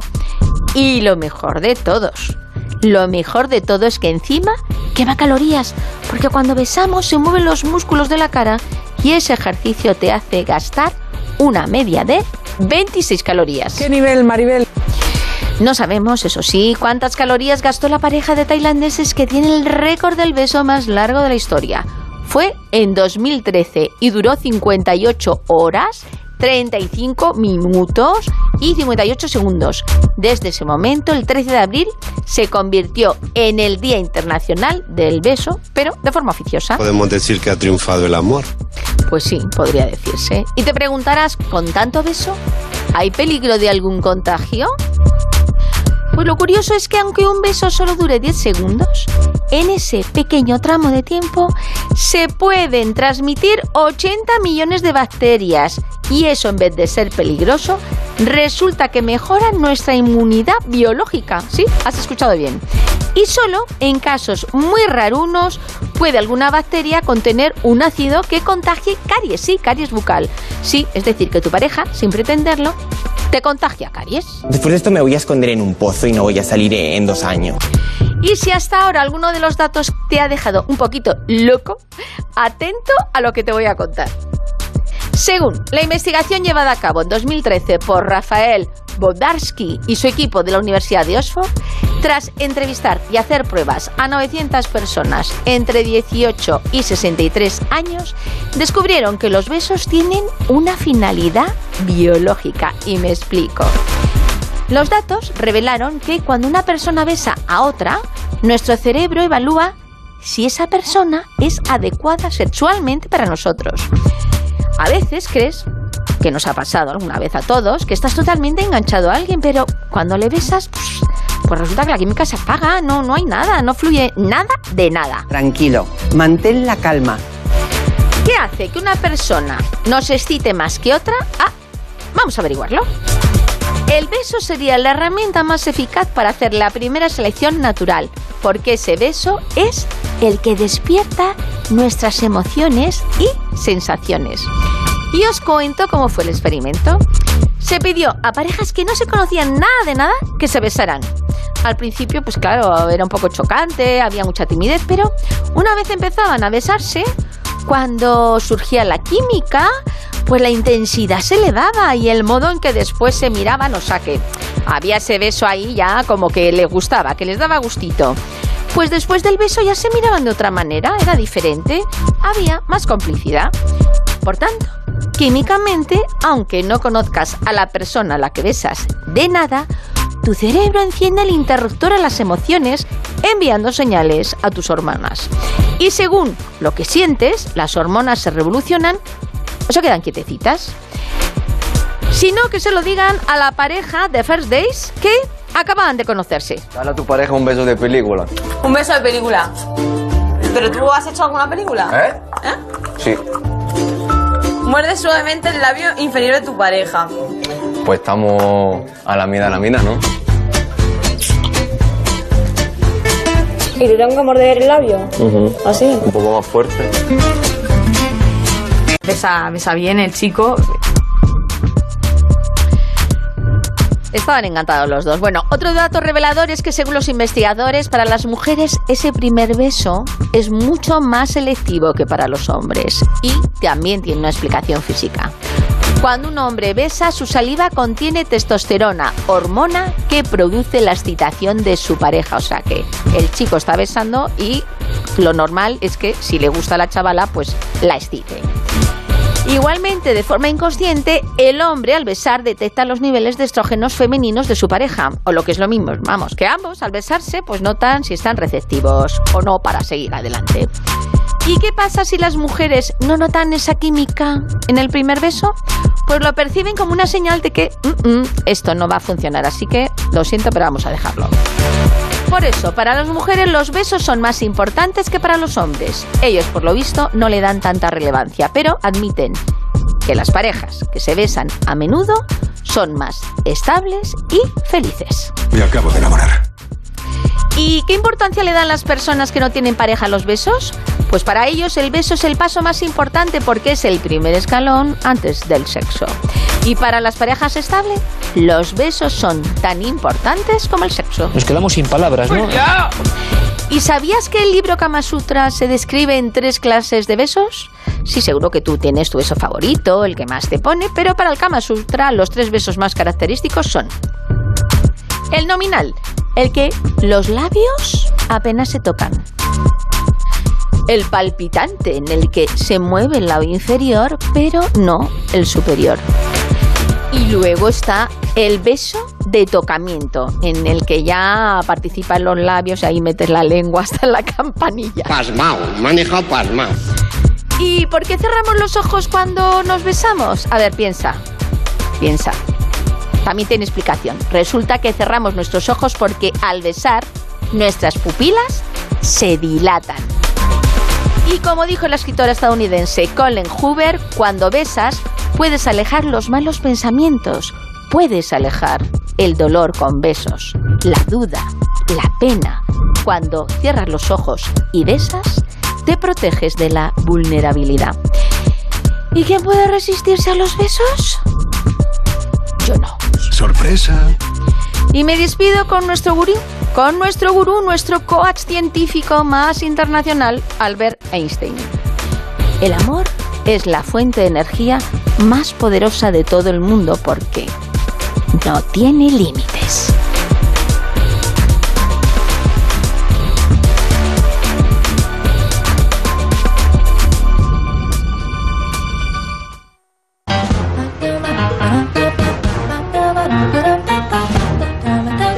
El callejón del escribano. Como siempre aquí en la Rosa de los Vientos, en la actualidad del mundo del cine en el que Hong Kong, José Manuel Escribano, muy buenas, ¿qué tal? Buenas noches, Bruno, ¿qué tal? Información, noticias y por supuesto actualidad cinematográfica que nos indica que nos estamos acercando ya al fin del año, un año que ha sido de cine muy, muy español. Actualidad. Y es que la gran fiesta del cine español son las entregas de los premios Goya. Ya sabemos eh, los nominados, un año muy importante para el cine español porque Sí, ha habido sí, varias sí. películas importantísimas, tanto en calidad como en crítica, como en taquilla, a todos los niveles y evidentemente los Goya con sus pros y sus contras se han enfrentado a ello y ya tienen las eh, nominaciones para este año. Pues sí, era la que nos faltaba, ¿no? Estamos hablando casi todas las semanas de nominaciones a los premios. Bueno, pues ya están las del premio gordo, los Goya, claro. El, el 11 de febrero se van a, a celebrar y va a ganar el Goya Carlos Saura, porque ya sabemos que el Goya de honor ya era hora, ¿eh? 90 años, casi todos ha tenido que esperar eh, Carlos Saura para que le dieran el Goya de honor. En fin, bueno, pues tenemos los nominados y hombre, Bruno, te voy a decir, como este año la Academia se ha empeñado, porque este- estos son estos caprichos, ¿no? Al nivel español, que se van a, a otorgar cinco nominaciones por categoría, pues claro, se ha producido un aluvión de nominaciones y un aluvión de películas. A mí me salen 22 películas nominadas, que quiere decir que son todas, las 22 que más o menos ha podido ver el público este año. Bueno, Y, y Asbestas es pre- la... y precisamente hablábamos y comentábamos eh, contigo otros años y otros eh, tiempos. Se tendría que tender a lo contrario, a que hubiera pocas nominaciones. eh, Claro, Tres eh, películas, eh, por ejemplo, por eh, eh, fragmento, Sí, por, sí, hombre. por mm, categoría, porque es Claro lo sí. adecuado para un cine que, bueno, el español es importantísimo, pero es el cine español. sí, sí, sí, so- sobre todo en las categorías, quizá la película nominada, cinco, bueno, pues cinco, pero las otras, con tres andábamos bien, estos últimos años han sido cuatro y ahora ya cinco, con lo que se producen las cosas, pues que ahora comentaremos si te parece, ¿no? Claro, bueno, muchas la- nominaciones la- incluso duplicadas por películas, seguro. por, por supuesto, Claro, y, al- claro. y algunas con una justificación, la verdad, cogida por los pelos, ¿no? Como te decías, Vestas es la película que va en cabeza, como era de esperar, porque es el bombazo de este momento, ¿no? 17 nominaciones. Detrás, Modelo 77, que con todos mis respetos no es la película que va a ganar el Goya, ni muchísimo menos, 16 nominaciones, nada menos. Alcarrás, 11, igual que Cinco Lobitos, dos películas eh, de estas de- del nuevo cine, eh, vamos a llamarle femenino de alguna manera, no hecho por directoras, cine estupendo, por supuesto. Cerdita y los renglones torcidos de Dios, seis nominaciones. En los márgenes e Irati, cinco. Y bueno, pues luego con cuatro Mantícora, con tres La Maternal, La Piedad, Una noche, etcétera, etcétera. No vamos a aburrir con todas las nominaciones, ¿no? Sí nos podemos detener, si te parece, en las películas nominadas, los títulos. Bueno, pues son los, que esperábamos todo el mundo. Asbestas, Alcarrás, Cinco Lobitos, La Maternal y Modelo 77, que se cuela aquí, por eso tiene tantísimas nominaciones. ¿no? La mejor dirección tiene unas nominaciones que también son evidentes. Carla Simón por Alcarrás, Rodrigo Sorogoyen por Asbestas, Alberto Rodríguez por Modelo 77, Pilar Palomero por La Maternal y se cuela aquí, yo creo que muy merecidamente, Carlos Bermud por Mantícora. Esa es la crítica, el comentario de esta noche. La película se titula El menú. ¿Cabremos todos ahí? Seguro, 12 clientes en total. ¿Y así ganan algo? 1.250 por cabeza. ¿Qué comeremos? ¿Un Rolex? Uno de sus clásicos. Tiene equilibrio gracias a la palatabilidad de la miñonet. No digas palatabilidad. Esta noche será una locura. Bienvenida. Trataremos de que su 1.250 euros o dólares eh, que importa eh, por cabeza de beneficio. Sí, hombre, Da ese, claro. ese menú. Eh, un poquito caro, ¿eh? Es un poquito caro, sí, pero es que claro, el, el hotel, el, el restaurante y el chef, pues son de categoría, como ahora vamos a ver, ¿no? Bueno, el menú es la nueva película de Mark Mylod, ha producido Will Ferrell con Kathy Woodson, Betty Shock y unos cuantos más, porque ha producido muchísimos, ¿no? El guion es de Seth Race y de Will Tracy, y los protagonistas principales, Ralph Fiennes, Anya Taylor-Joy, Nicholas Holt y John Leguizamo. Este director, Mark eh, Lloyd, pues produce y dirige series y películas de televisión desde 1995, es muy veterano en el medio, ¿no? Con títulos con eh, Stand Up Show, eh, Shameless, Entourage, Minority Report, Succession, Juego de Tronos, es decir, episodios de series realmente importantes. Y para la pantalla grande eh, dirigió Dime con cuántos en el 2011, Un golpe de suerte en el 2005, todavía con, con Robin Williams de, de protagonista, y Ali G anda suelto en el 2002, una tontería de estas de Sacha Baron Cohen, ¿no? Y ahora vuelve a la pantalla grande con esta película, con este título tan gastronómico, ¿no? Bueno, el menú es el que se va a servir en un famosísimo restaurante enclavado en una isla bastante solitaria y misteriosa. Los pasajeros, gente selecta y bastante millonaria, creo yo, embarcan en, en un corto viaje desde la costa y son pues un matrimonio mayor, tres jóvenes brokers eh, bastante creídos, la verdad, una prestigiosa crítica literaria con su editor, un actor famosillo en horas bajas con su novia, con su novia también en horas bajas, y otra pareja joven, Tyler, que es un tonto del bote insoportable, y que está acompañado de esa diosa que atiende por Anya Taylor-Joy, Margot en la película. En el barco ya les ofrecen un modernísimo aperitivo, que en realidad es una ostra con cosas alrededor, ¿no? Y pronto llegan a la isla donde la camarera principal los lleva al restaurante, en eso que se llama un marco incomparable junto a la playa. Bueno, empieza el festín, que no es tanto, porque aparece como surgido de la nada el chef, el chef con mayúscula gorda, ¿eh? que les va a cantar los platos, que es una lista interminable, luego se verá que no tanto, de cosas como, a ver si me acuerdo de este plato, ¿no? Eh, son esferificaciones de guacame con fumé de lomo alto de semoviente sobre una deconstrucción de proteína a la camomila. Realmente algo espectacular. Y otros todavía con más mal lácteo. Bueno, el chef les advierte, aquí no se viene a comer, ya lo sabíamos, se viene a degustar. Bueno, pues eso. El referido chef resulta ser un tipo bastante siniestro y la tropa de cocineros y camareros, los cocineros además a la vista del cliente, la cocina está allí vista, todos lo acompañan con absoluta sintonía. Los eh, comensales, tan asombrados como atemorizados, van trajinando los insólitos platos con su mínimo y excelso contenido. La famosa crítica los juzga con severidad. La señora mayor anda con la mosca tras la oreja. El actor y su novia no hacen mucho caso de la comida. Tyler disfruta mucho y Margot nada. Ni le gusta lo que le ponen, ni lo que ve, ni las extravagancias del chef, ni el ratito que está pasando. Y tiene razón, porque la cosa se va poniendo cada vez más tensa y hasta tirando a dramática, sin dejar de exhibir un especial sentido del humor. La cámara de Mac Mylod retrata a los personajes yendo del plano general al primer plano, desde el escenario tan pulcro de la cocina, como cargado el del comedor, hasta las manipulaciones de los cocineros, los gestos de los comensales y sobre todo los del explosivo chef y la rebelde Margot, que parece la única fuera de lugar en el restaurante. Hasta que todo se precipita hacia el desenlace, con lo que ya nos temíamos y con lo que no, porque la película está salpicada de golpes de efecto y de giros encajados por un público sorprendido a los dos lados de la pantalla que se rinde a la pareja protagonista. Y es que el menú resulta ser al final una suerte de western gastronómico en el que se enfrentan estos dos gigantes de la pantalla, el veterano Ralph Fiennes y la joven pero ya madura Anya Taylor-Joy. Es un duelo en la alta cocina, con resultado imprevisible en una de las mejores, si no la mejor, secuencia de la película, que tiene un estupendo ritmo, un humor negrísimo, una divertidísima caricatura de la moderna restauración, con unas interpretaciones entregadas a fondo y una enseñanza capital, Bruno. A la cocina es mejor ni acercarse. Mira, es lo que yo vengo haciendo desde hace muchos años y me ha ido bastante bien, la verdad. Esto. ¿Qué nos sitúa? El puesto número 10 a... Pues en su quinta semana a Girasoles Silvestres. Eh, se mantiene en el puesto 10. Los Goya la han ninguneado, pero el Super 10 no. La película estupenda de Jaime Rosales. 9.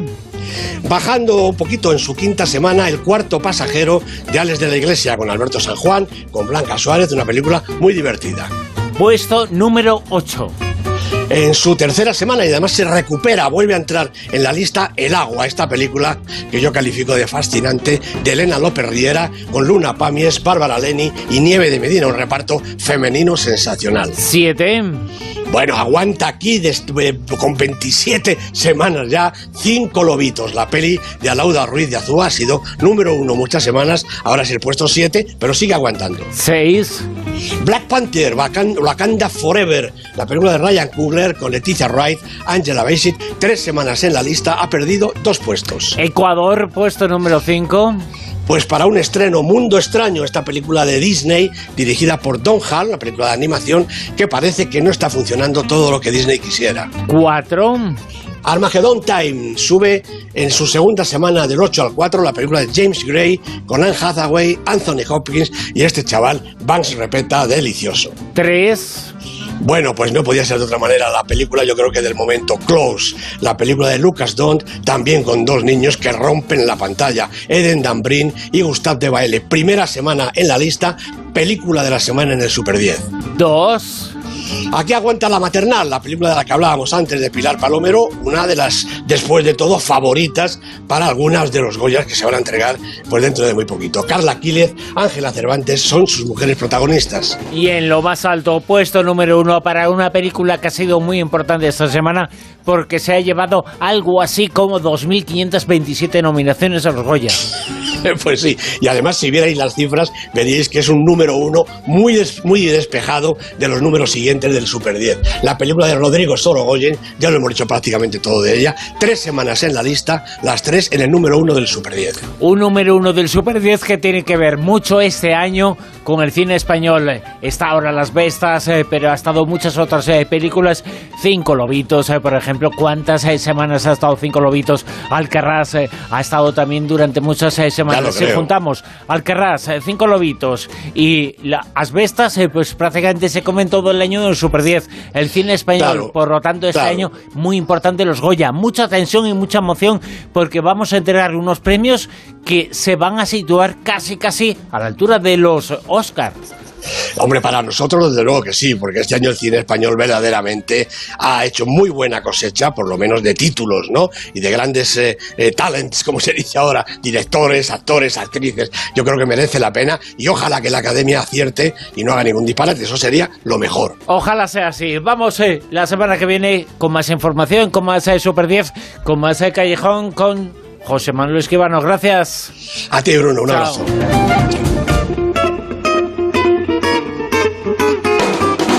En Onda Cero, La Rosa de los Vientos.